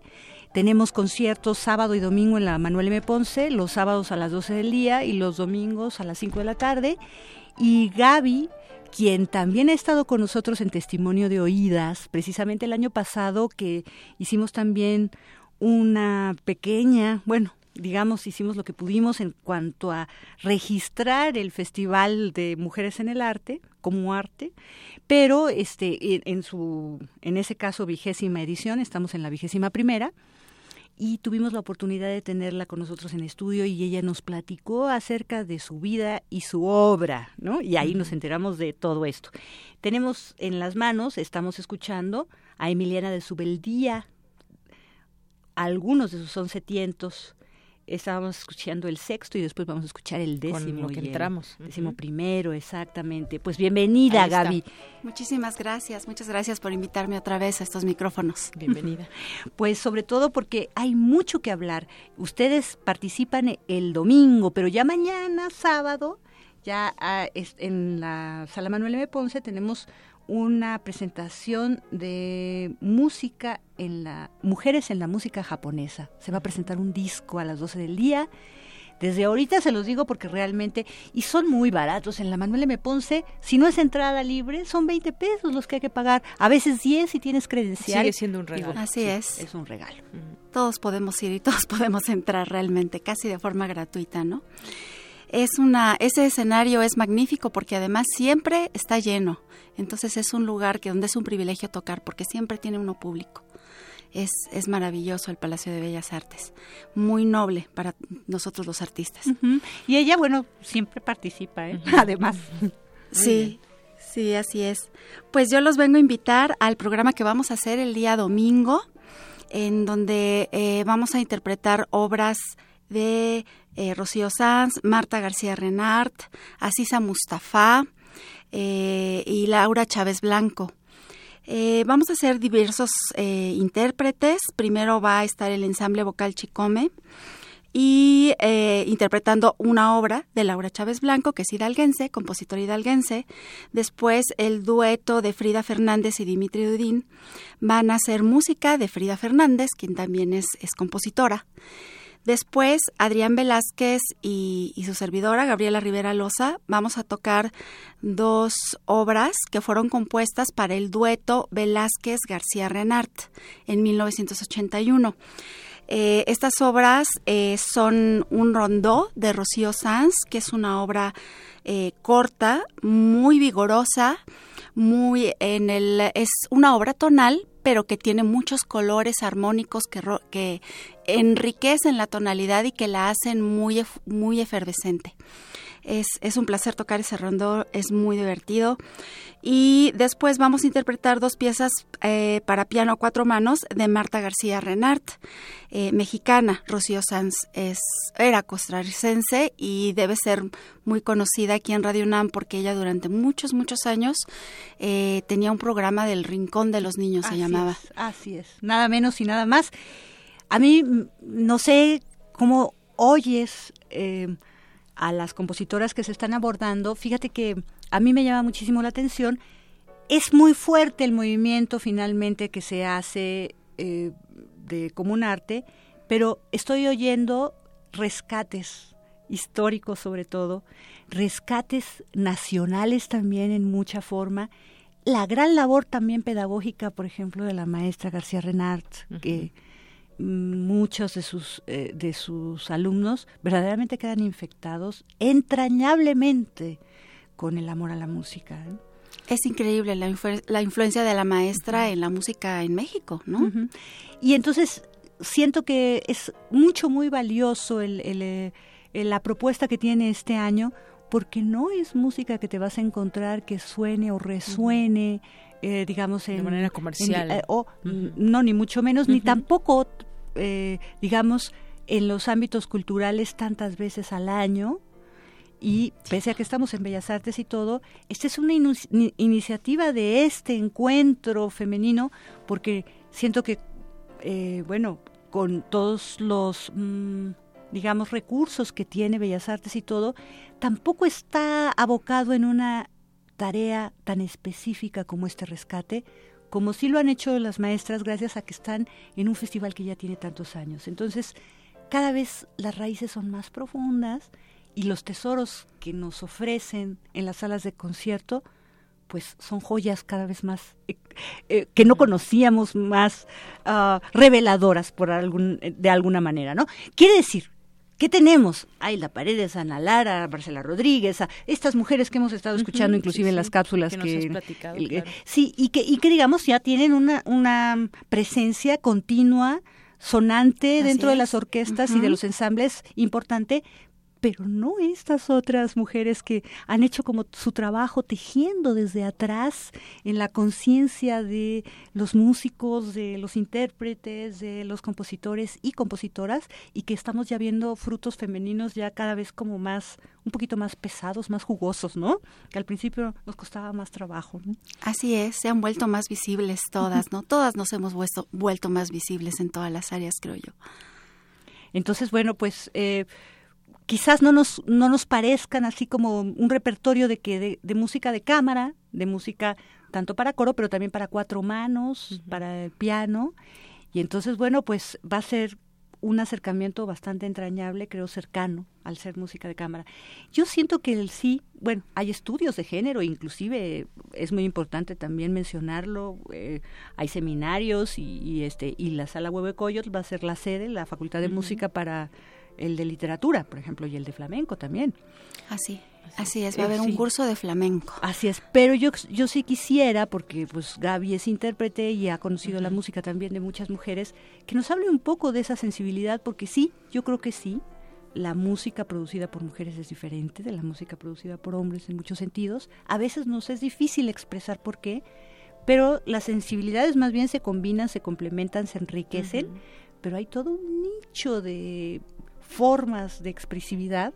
Hablábamos la vez pasada con nuestra película que nos encantó de Emily Dickinson, que vimos en la apertura de la FIC, y que cómo era importante ese pues esa expresión eh, verbal de Dickinson y, todo lo que hace ver, ¿no? Yo siento que toda esta producción que, que a la que se acerca y difunde el festival está muy encaminada a eso y por eso especialmente les ofrecemos esa invitación. Muy bien, pues cuéntanos, Gaby. Bueno, en cuanto a las sensibilidades de las compositoras y si hay algún rasgo más específico que las identifique eh, como compositoras mismas, creo que es, es difícil eh, verlo de esa manera porque la música es muy difícil de expresar con palabras. Entonces es aún más difícil tratar de em, eh, de desentrañar, desentrañar cuáles son las experiencias que hacen que un compositor eh, dé luz a una obra y qué es lo que está plasmado ahí. Sin embargo, cuando sabemos eh, si el compositor o compositora de una obra lo que es, de qué género es, también nosotros juzgamos y también lo disfrutamos de forma diferente. Entonces es muy interesante eso, cómo el público recibe las obras de los compositores y cómo recibe las obras de las compositoras en un sentido totalmente subjetivo, ¿no? Como, porque toda con todo el arte tenemos una relación que es muy, en la que hay unos hilos que son invisibles y que están compuestos de la obra misma y de nuestras propias experiencias. Ahora, esos hilos, el color que toman, el matiz, el brillo, dependen mucho de ambos, del que crea como del que lo recibe. Entonces sí, creo que creo que sí influye. Yo creo que sí influye en la forma en que se disfruta una obra, saber si es de un compositor o de una compositora o ver a un intérprete hombre o ver una intérprete mujer. Y no en un sentido como de mm, pues que se aprecie más a uno que a otro, no, yo creo que simplemente es diferente. Y eso es muy interesante. Pues ya estamos este, un poco sobre el tiempo, pero no me gustaría que no aprovecháramos la oportunidad de que Gaby nos invite también para la siguiente semana que vuelve a interpretar, también participe en otro concierto. Así es, el domingo 19 de marzo, igual en la sala Ponce a las 5 de la tarde, vamos a estrenar una obra de la compositora estadounidense Carla Lucero. Eh, que es una, una obertura de la ópera, de su ópera sobre Sor Juana, y esta obra se llama Bronces, es para coro femenino y piano. Y nuevamente participa Yolotli, que se supone que nada más este, cantan en lenguas indígenas, no, son muy versátiles. Yo las escuché el domingo en la, en la sala Carlos Chávez, en este recital que hicieron sí en lenguas indígenas, pero también están participando en esta otra música contemporánea. Así es, sí. Pues eh, para despedirnos hay que escuchar algo en la interpretación de Gaby. Sigamos con los tientos de Subeldía, estamos escuchando este a Emiliana de Subeldía y ella está tocando sus once tientos, una obra de 1940 de una compositora española pero que acabó viviendo y enamorándose de México. Bueno, con eso nos despedimos. Muchas gracias Dulce, gracias Gaby. Gracias.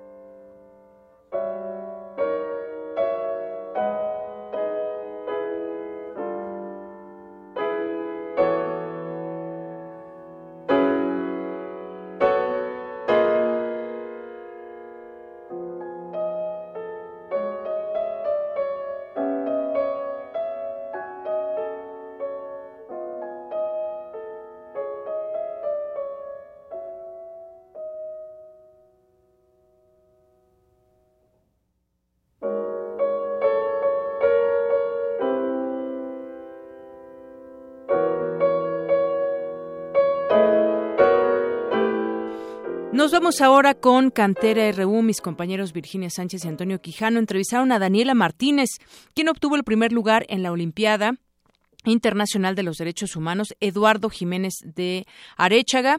Sostuvieron una plática con ella y este, esto que le presentamos fue esa entrevista justamente. Daniela Martínez, pasante de la carrera de Derecho de la UNAM, forma parte del equipo que representó a nuestra máxima casa de estudios y ganó la competencia internacional sobre derechos humanos Eduardo Jiménez de Arechaga en San José, Costa Rica. Conozcamos más sobre esta prominente universitaria. Yo nací el 5 de enero de 1993 y nací en la Ciudad de México. Algo que marcó mucho como mi perspectiva de lo que quería dedicarme. Yo hice taekwondo cuando era, pues entrené como a los 10 años más o menos. Me di cuenta cuando entrenaba que era la única niña que entrenaba en mi grupo, ¿no? Había nada más dos mujeres, ¿no? De una escuela grande. Y va ligado un poco a la pregunta, ¿cómo se relaciona? Pues justo yo ahora me dedico a derechos humanos y uno de los temas que me llama la atención mucho es el tema del papel de las mujeres en muchos aspectos de la sociedad. Generalmente jugaba que corres atrás de tus compañeros y el objetivo es tirarlos, ¿no? Y al revés, no sé si era toques, le decían. Yo vivía en, en, un fraccionamiento en el Estado de México y tenía puros amigos, no tenía amigas. Generalmente jugaba obeso o fútbol o cosas así como más rudas. Yo estudiaba en una secundaria pública del Estado de México. Entonces en la secundaria, cuando iba a hacer mi examen de Comipems, en el que entras a prepas, me supe que existían la Escuela Nacional Preparatoria y los SHs. Y entonces apliqué para entrar a Prepa 9 y afortunadamente sí me quedé uno siempre cambia de idea de qué quiere eh, estudiar, ¿no? Al principio quería estudiar medicina, luego quería estudiar periodismo, psicología, pero yo empecé a participar en algunos, se llaman modelos de Naciones Unidas, son como eventos en los que uno desde que va a la prepa, incluso desde secundaria, puedes asistir como a foros en donde se debaten temas actuales importantes. Y podría decir que ahí, a partir también de unas clases de, de en la prepa, ¿no? De sociología, de filosofía, Sofía, me di cuenta que en derecho podrías tener una oportunidad para darte otro tipo de herramientas y ser un factor de cambio, ¿no? Hay un proyecto ya con bastantes años que son los concursos de derecho de derechos humanos, ¿no? Y de derecho internacional. Nosotros participamos en la competencia Jiménez de Arechaga, pero podría decir que la competencia es un pretexto, ¿no? Para aprender el derecho, pero desde otro lugar que no sea precisamente las aulas. Y lo hacemos para resolver un caso, que aunque en la competencia es ficticio, generalmente este caso se basa en hechos reales. Uy, yo creo que llevar el nombre de la universidad a otro país o ya tan solo en una competencia es algo bastante gratificante porque sabes que provienes de una universidad pública. Sabes la convicción que tienen las personas cuando entran a una universidad pública y que se asumen un papel. Generalmente nosotros pues sabemos que las personas nos pagan la universidad y eso es lo que llevas a otro lado, eh, una retribución, ¿no? Nosotros tuvimos la oportunidad de gritar un Goya en la sala de audiencias de la Corte Interamericana de Derechos Humanos. Fue la segunda vez que lo hicimos porque hace un año también tuvimos la oportunidad de ganar. Entonces, actualmente pues sí somos bicampeones de esa competencia. Un día normal pues implica ir a clases, implica ahora que encontré como un campo de aprendizaje jurídico bastante interesante, pues ahorita es sales de tu casa, desayunas, vas a tu escuela, entras a clases, pero también lo que te emociona es saber que otras personas van a tener oportunidad de vivir esa experiencia a mí me gusta mucho bailar, entonces toda la música generalmente me dan ganas de bailar, ¿no? Puedo escucharte desde unas salsas, unas cumbias, pop, ¿no? Rock, música clásica. Me gusta sí leer como algunos libros que no impliquen justo cosas del equipo, cosas de la escuela. Me gusta pasar tiempo con mi familia los fines de semana, jugar con mi hermanito pequeño. Me gusta dormir, tirarme y ver películas, porque pues generalmente te cansas entre semana y ya el fin de semana dices, puedes estar todo el fin de semana en pijama, ¿no? Y, a lo mejor un poco más relajado, pero, pero haciendo cosas más normales y tranquilas. Inicialmente pues tengo mi núcleo familiar, mis papás, mis hermanos. Ellos yo creo que siempre son el primer impulso para que tú elijas iniciar un camino u otro. Pero en segundo lugar, agradecería a mi familia derecho manera ahorita, ¿no? A mis entrenadores, a mis coaches. He tenido muchos coaches y, y probablemente me llevaría mucho tiempo nombrarlos a todos, pero las personas que han asumido el papel de entrenarme a mí para competir en, una, en un certamen internacional, yo creo que más que enseñarme cosas académicas, me han enseñado un modo de vida, me han ayudado a encontrar una vocación, que es la defensa de derechos humanos. Y desde luego, pues a, mi pareja también, a mis pupiles, a las personas que entrené en el equipo. Yo creo que hemos vivido equivocadas y equivocados en lo que implica ser un abogado. Yo diría que las abogadas y los abogados de la UNAM, pero también del país, no mandan en el país sirven al país. y sirven a la comunidad. Y el no comprender eso es lo que nos ha metido en muchos problemas. Y podríamos decir que por eso estamos en crisis. Es difícil que comprendas la realidad si te quedas en tu salón. Y es difícil que comprendas la realidad si sigues viviendo en normas jurídicas creadas en el siglo pasado. Entonces, creo que es básicamente eso. Estamos hechos para hacer algo diferente Estamos hechos para ser críticos sociales y asumir el papel que nos corresponde y por el que la gente paga nuestra educación y nos paga, que es defender verdaderamente con conocimiento y no retórica. Para Radio UNAM, Virginia Sánchez y Antonio Quijano. Prisma RU. Programa con visión universitaria para el mundo. Queremos escuchar tu voz. Nuestro teléfono en cabina es 55 36 43 39. Global RU.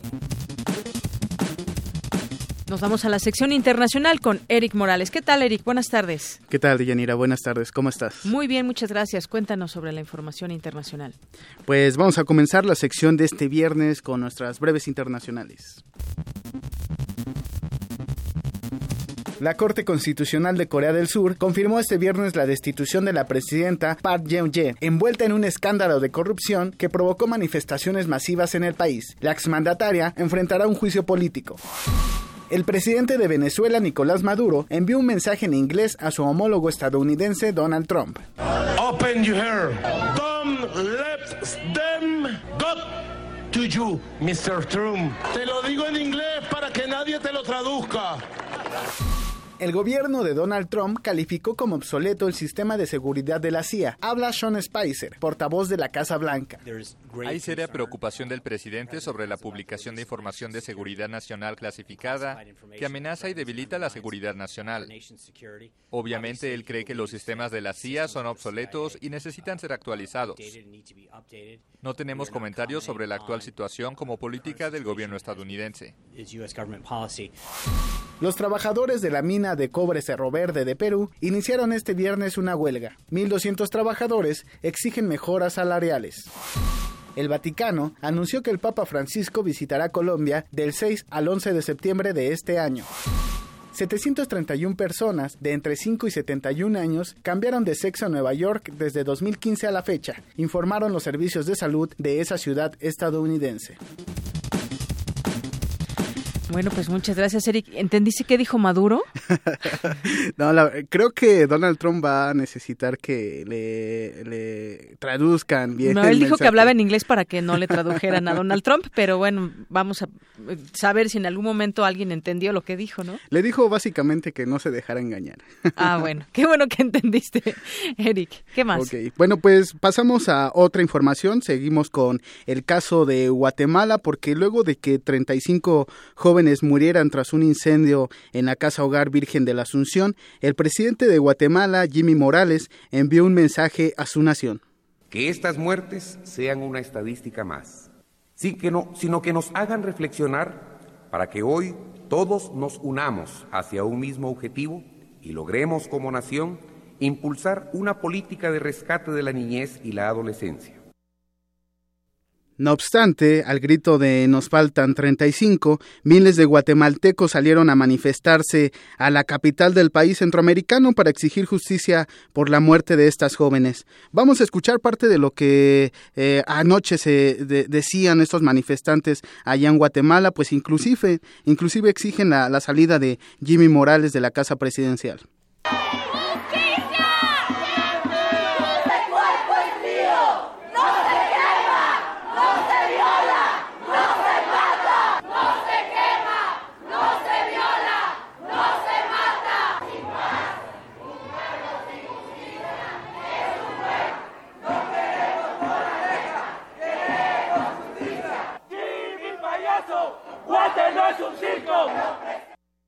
Ahí están las manifestaciones de, de, ayer en la ciudad de Guatemala y es que los ciudadanos denuncian una actitud displicente por parte de su mandatario luego de que se diera a conocer que las jóvenes en la casa hogar sufrían numerosos abusos sexuales, también maltratos físicos y psicológicos. Además, las víctimas se amotinaron y prendieron fuego a unos colchones, lo que provocó que varias de ellas murieran calcinadas. Esto para tratar de llamar la atención y de denunciar estos abusos que, sufrían.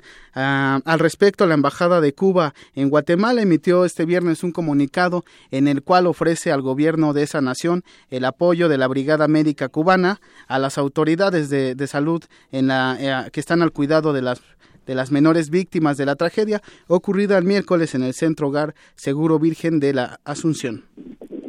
Así es. Bueno, pues de qué lugar estamos hablando justamente. Vamos a entrevistar, ya es en la línea telefónica desde Guatemala, el periodista Martín Rodríguez Pellecer, periodista guatemalteco, con el cual vamos a platicar sobre este tema. Director de Nómada. ¿Qué tal, eh, Martín? Muy buenas tardes. Bienvenido a Radio Nama, Prisma RU. Buenas tardes, mira, ¿qué tal? Gracias por la llamada.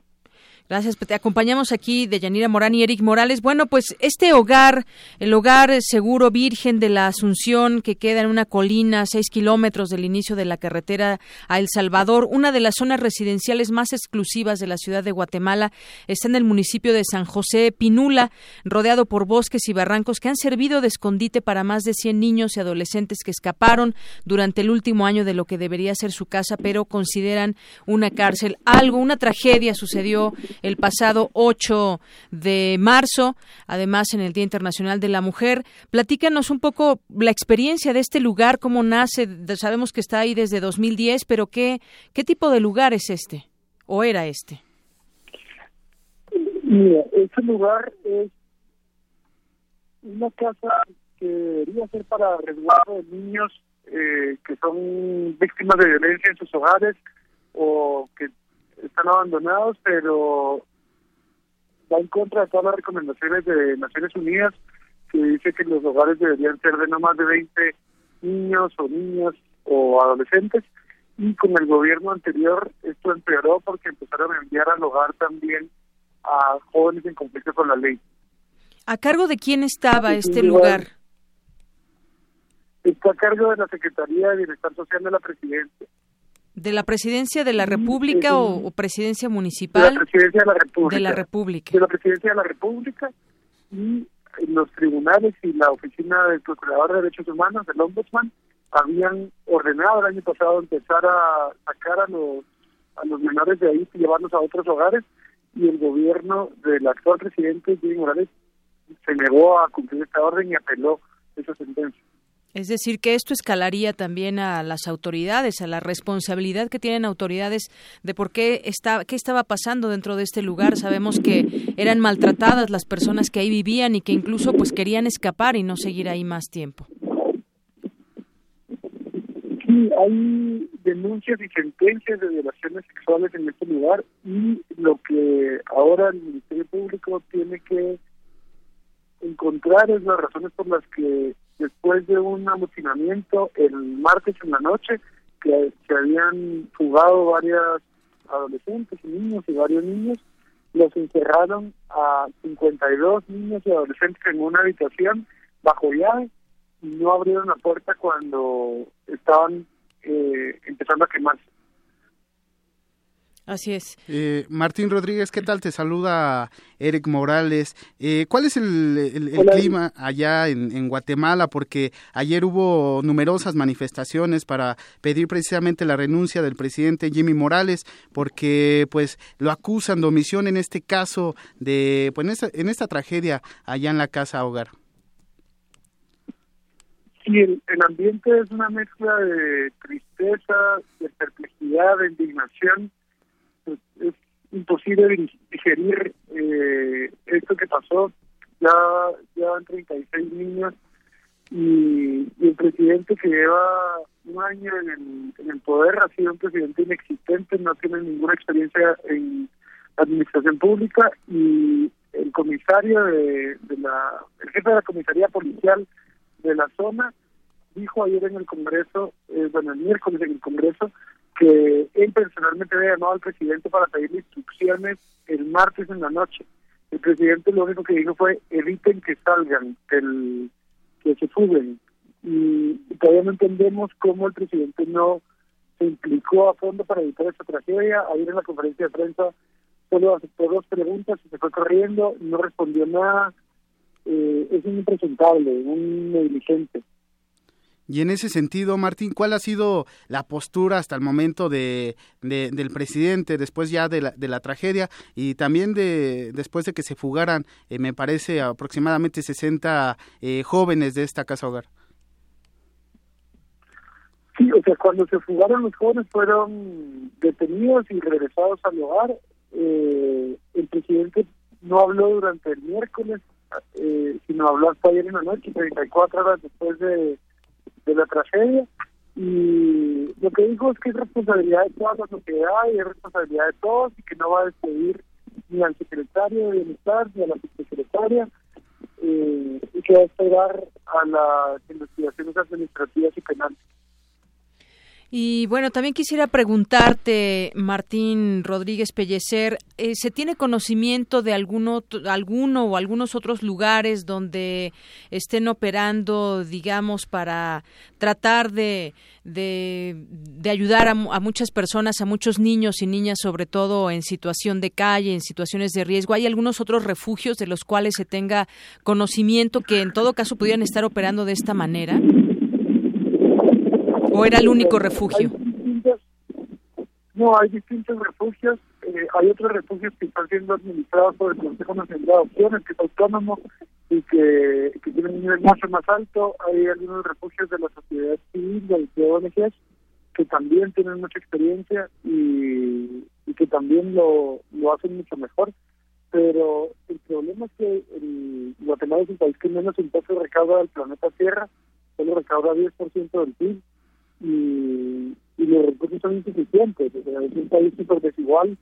Eh, la última iniciativa de ley que se discute en el Congreso es darles una amnistía fiscal a los ganaderos, apoyada por el partido del presidente, y, y hace falta una solidaridad más permanente en la sociedad, no solo cuando hay tragedias.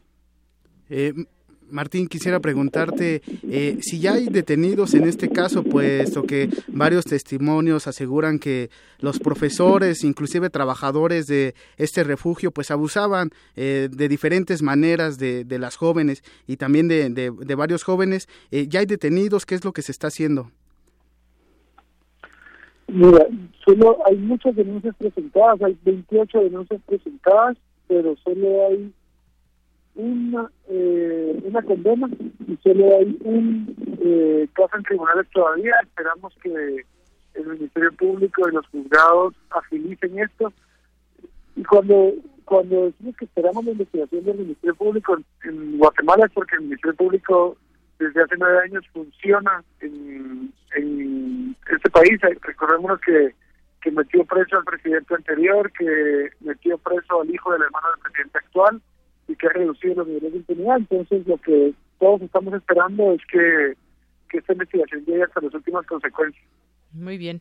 Bueno, pues le agradecemos, te agradecemos Martín Rodríguez Pellecer que nos des también esta información y pues esa visión tuya desde allá, desde Guatemala, con ese sentir que hay, porque es un, un tema muy fuerte que ya salió a la luz pública, no solamente allá, sino de manera internacional. Eh, muchas gracias por estar con nosotros aquí en Prisma RU de Radio UNAM. Con mucho gusto, gracias a ustedes. Hasta luego. Muy buenas tardes a Martín Pellecer, periodista allá en Guatemala. Y es que, Eric, la situación es muy, muy fuerte. Este hogar seguro virgen de la Asunción que habremos de poner ahora seguro entre comillado comenzó a funcionar desde junio de 2010, cuando estaba como presidente Álvaro Colom. Y como bien nos informaba el periodista, pues esto depende de la Secretaría de Bienestar Social de la Presidencia.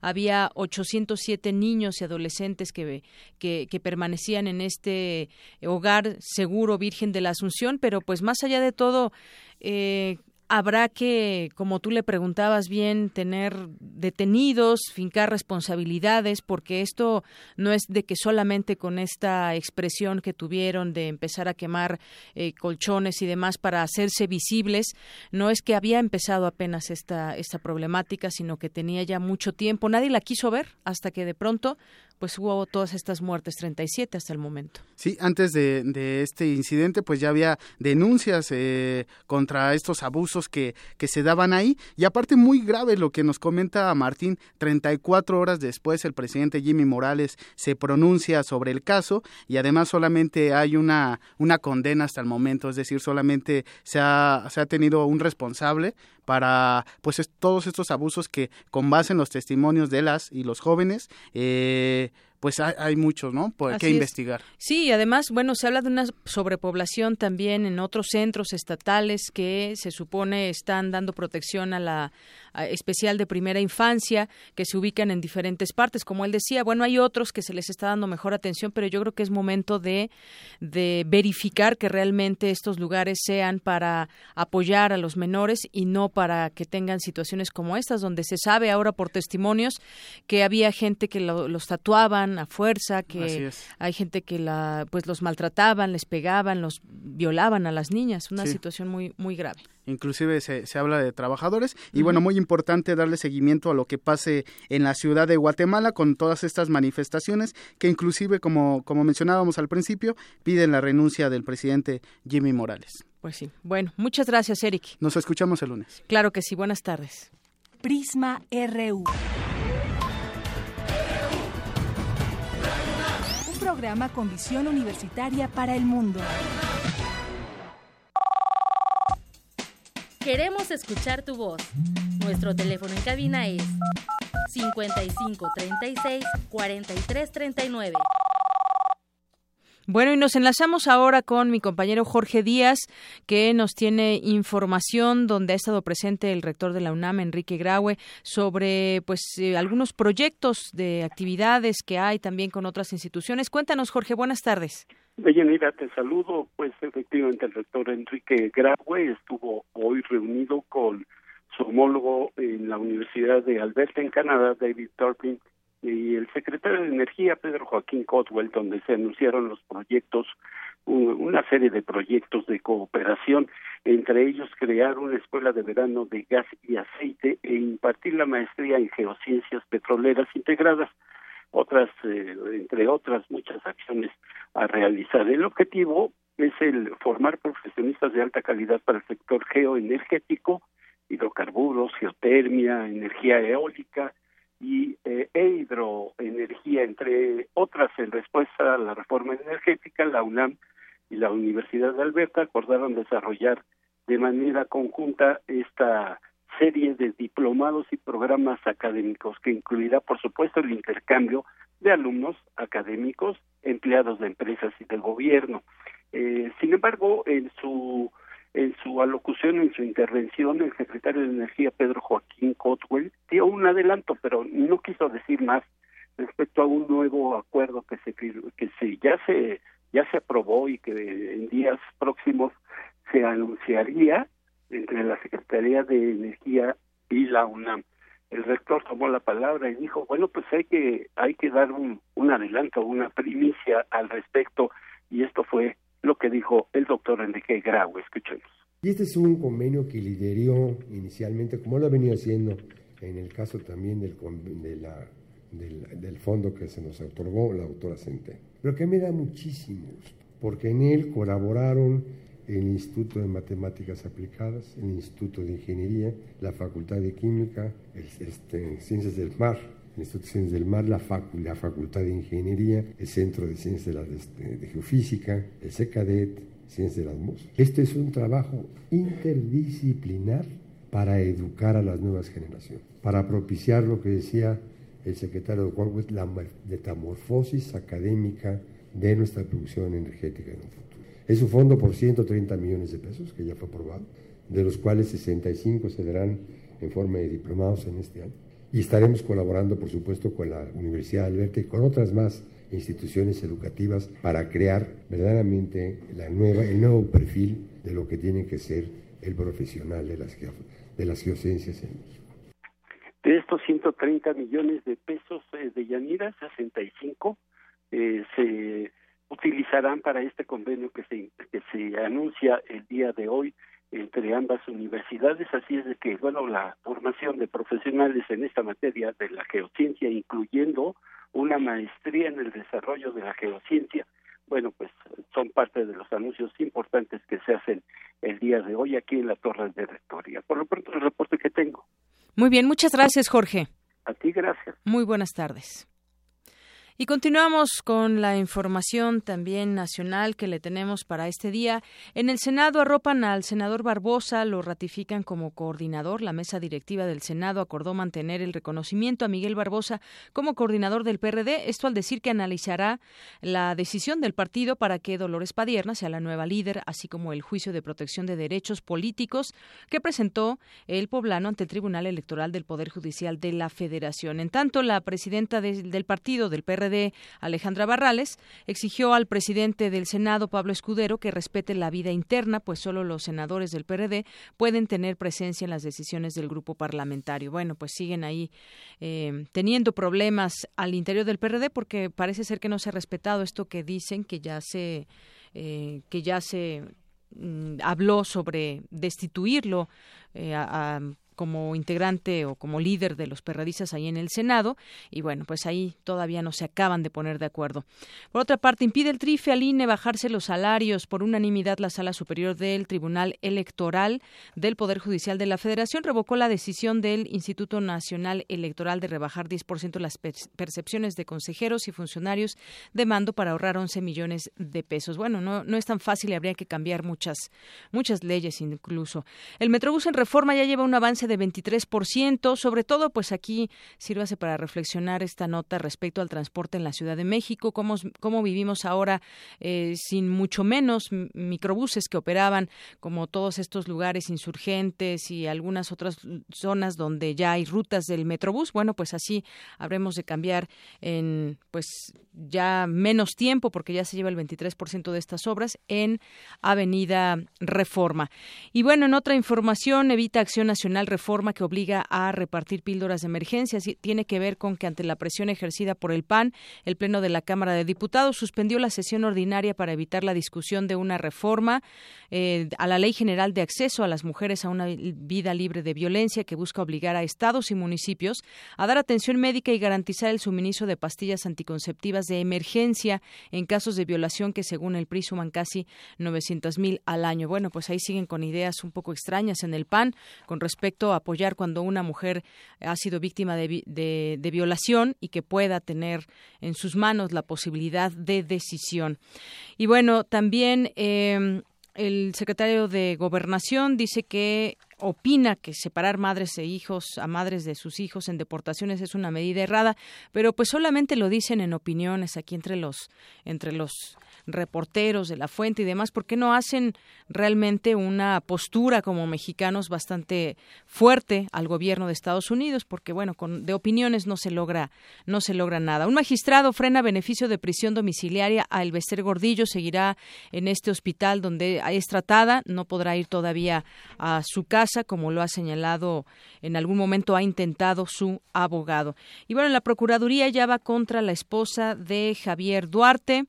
Y bueno, pues parte de la información nacional que le tenemos el día de hoy. Y una última cosa, que cayó uno de los más buscados en Italia o alguien de la mafia italiana allá en Tamaulipas, que ahorita nos dará detalle mi compañero Toño Quijano. RU. Bueno, y nos vamos ahora a los deportes. ¿Qué tal Isaí Morales? Pues, ¿qué tal, Deyanira? ¿Cómo te lo estás pasando? Muy bien, ¿y tú? Ya casi es viernes. Ya es viernes. Me imagino que estás pasándola muy bien, ya, ¿no? Ya estoy más para allá que para acá. bueno, te entendiste tú. la información. Eh, eh, la selección mexicana cayó ante su similar de, eh, de Italia En el Clásico Mundial de Béisbol, el cuadro mexicano desperdició una ventaja de cinco carreras que mantuvo hasta el inicio de la novena entrada. El juego terminó 10 carreras contra 9 a favor de los italianos y una lástima que haya empezado con el pie izquierdo la selección mexicana de béisbol. Esto ya le había pasado en el 2003 igualmente contra Italia, perdió una ventaja y lamentablemente no han calificado este más allá otra fase en el clásico mundial de béisbol. Esperemos que ahora esta historia pueda cambiar, eh, ya que tiene pues grandes jugadores como Adrián González, que eh, recordemos es pelotero, pelotero de los Dodgers. Y siguiendo con la información sobre los grupos de animación en los estadios de fútbol, hoy toca el turno a la barra de la Chivas. Escuchemos esta nota.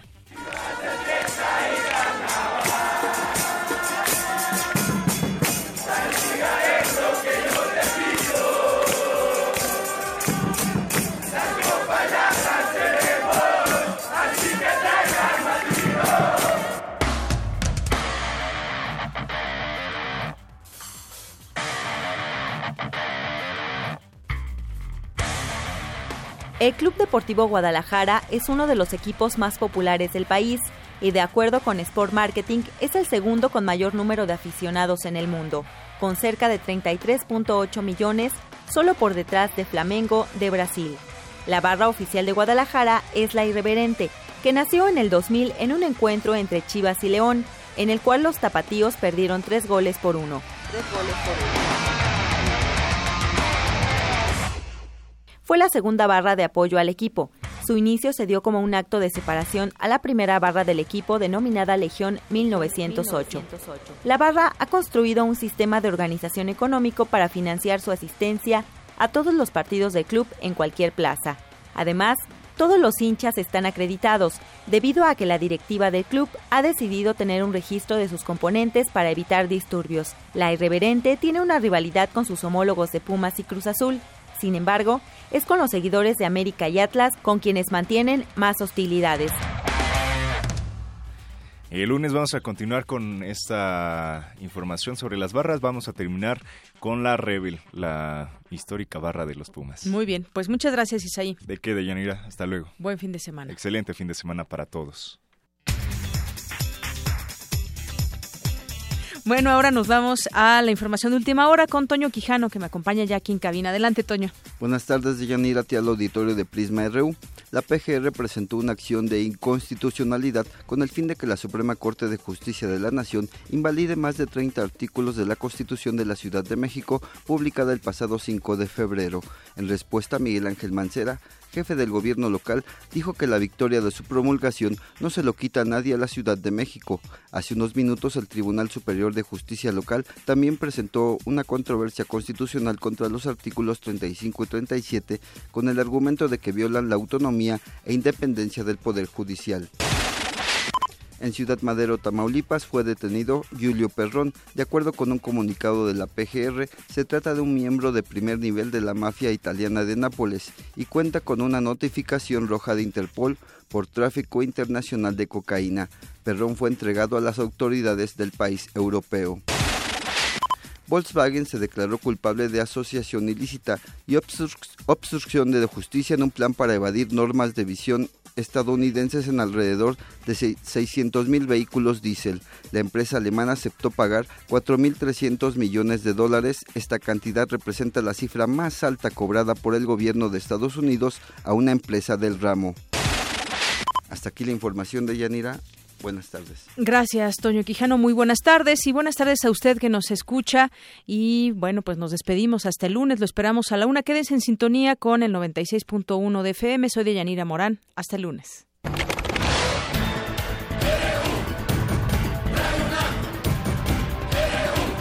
Prisma RU. Los perfiles del acontecer universitario de México y el mundo en una frecuencia. De lunes a viernes, de una a 3 de la tarde.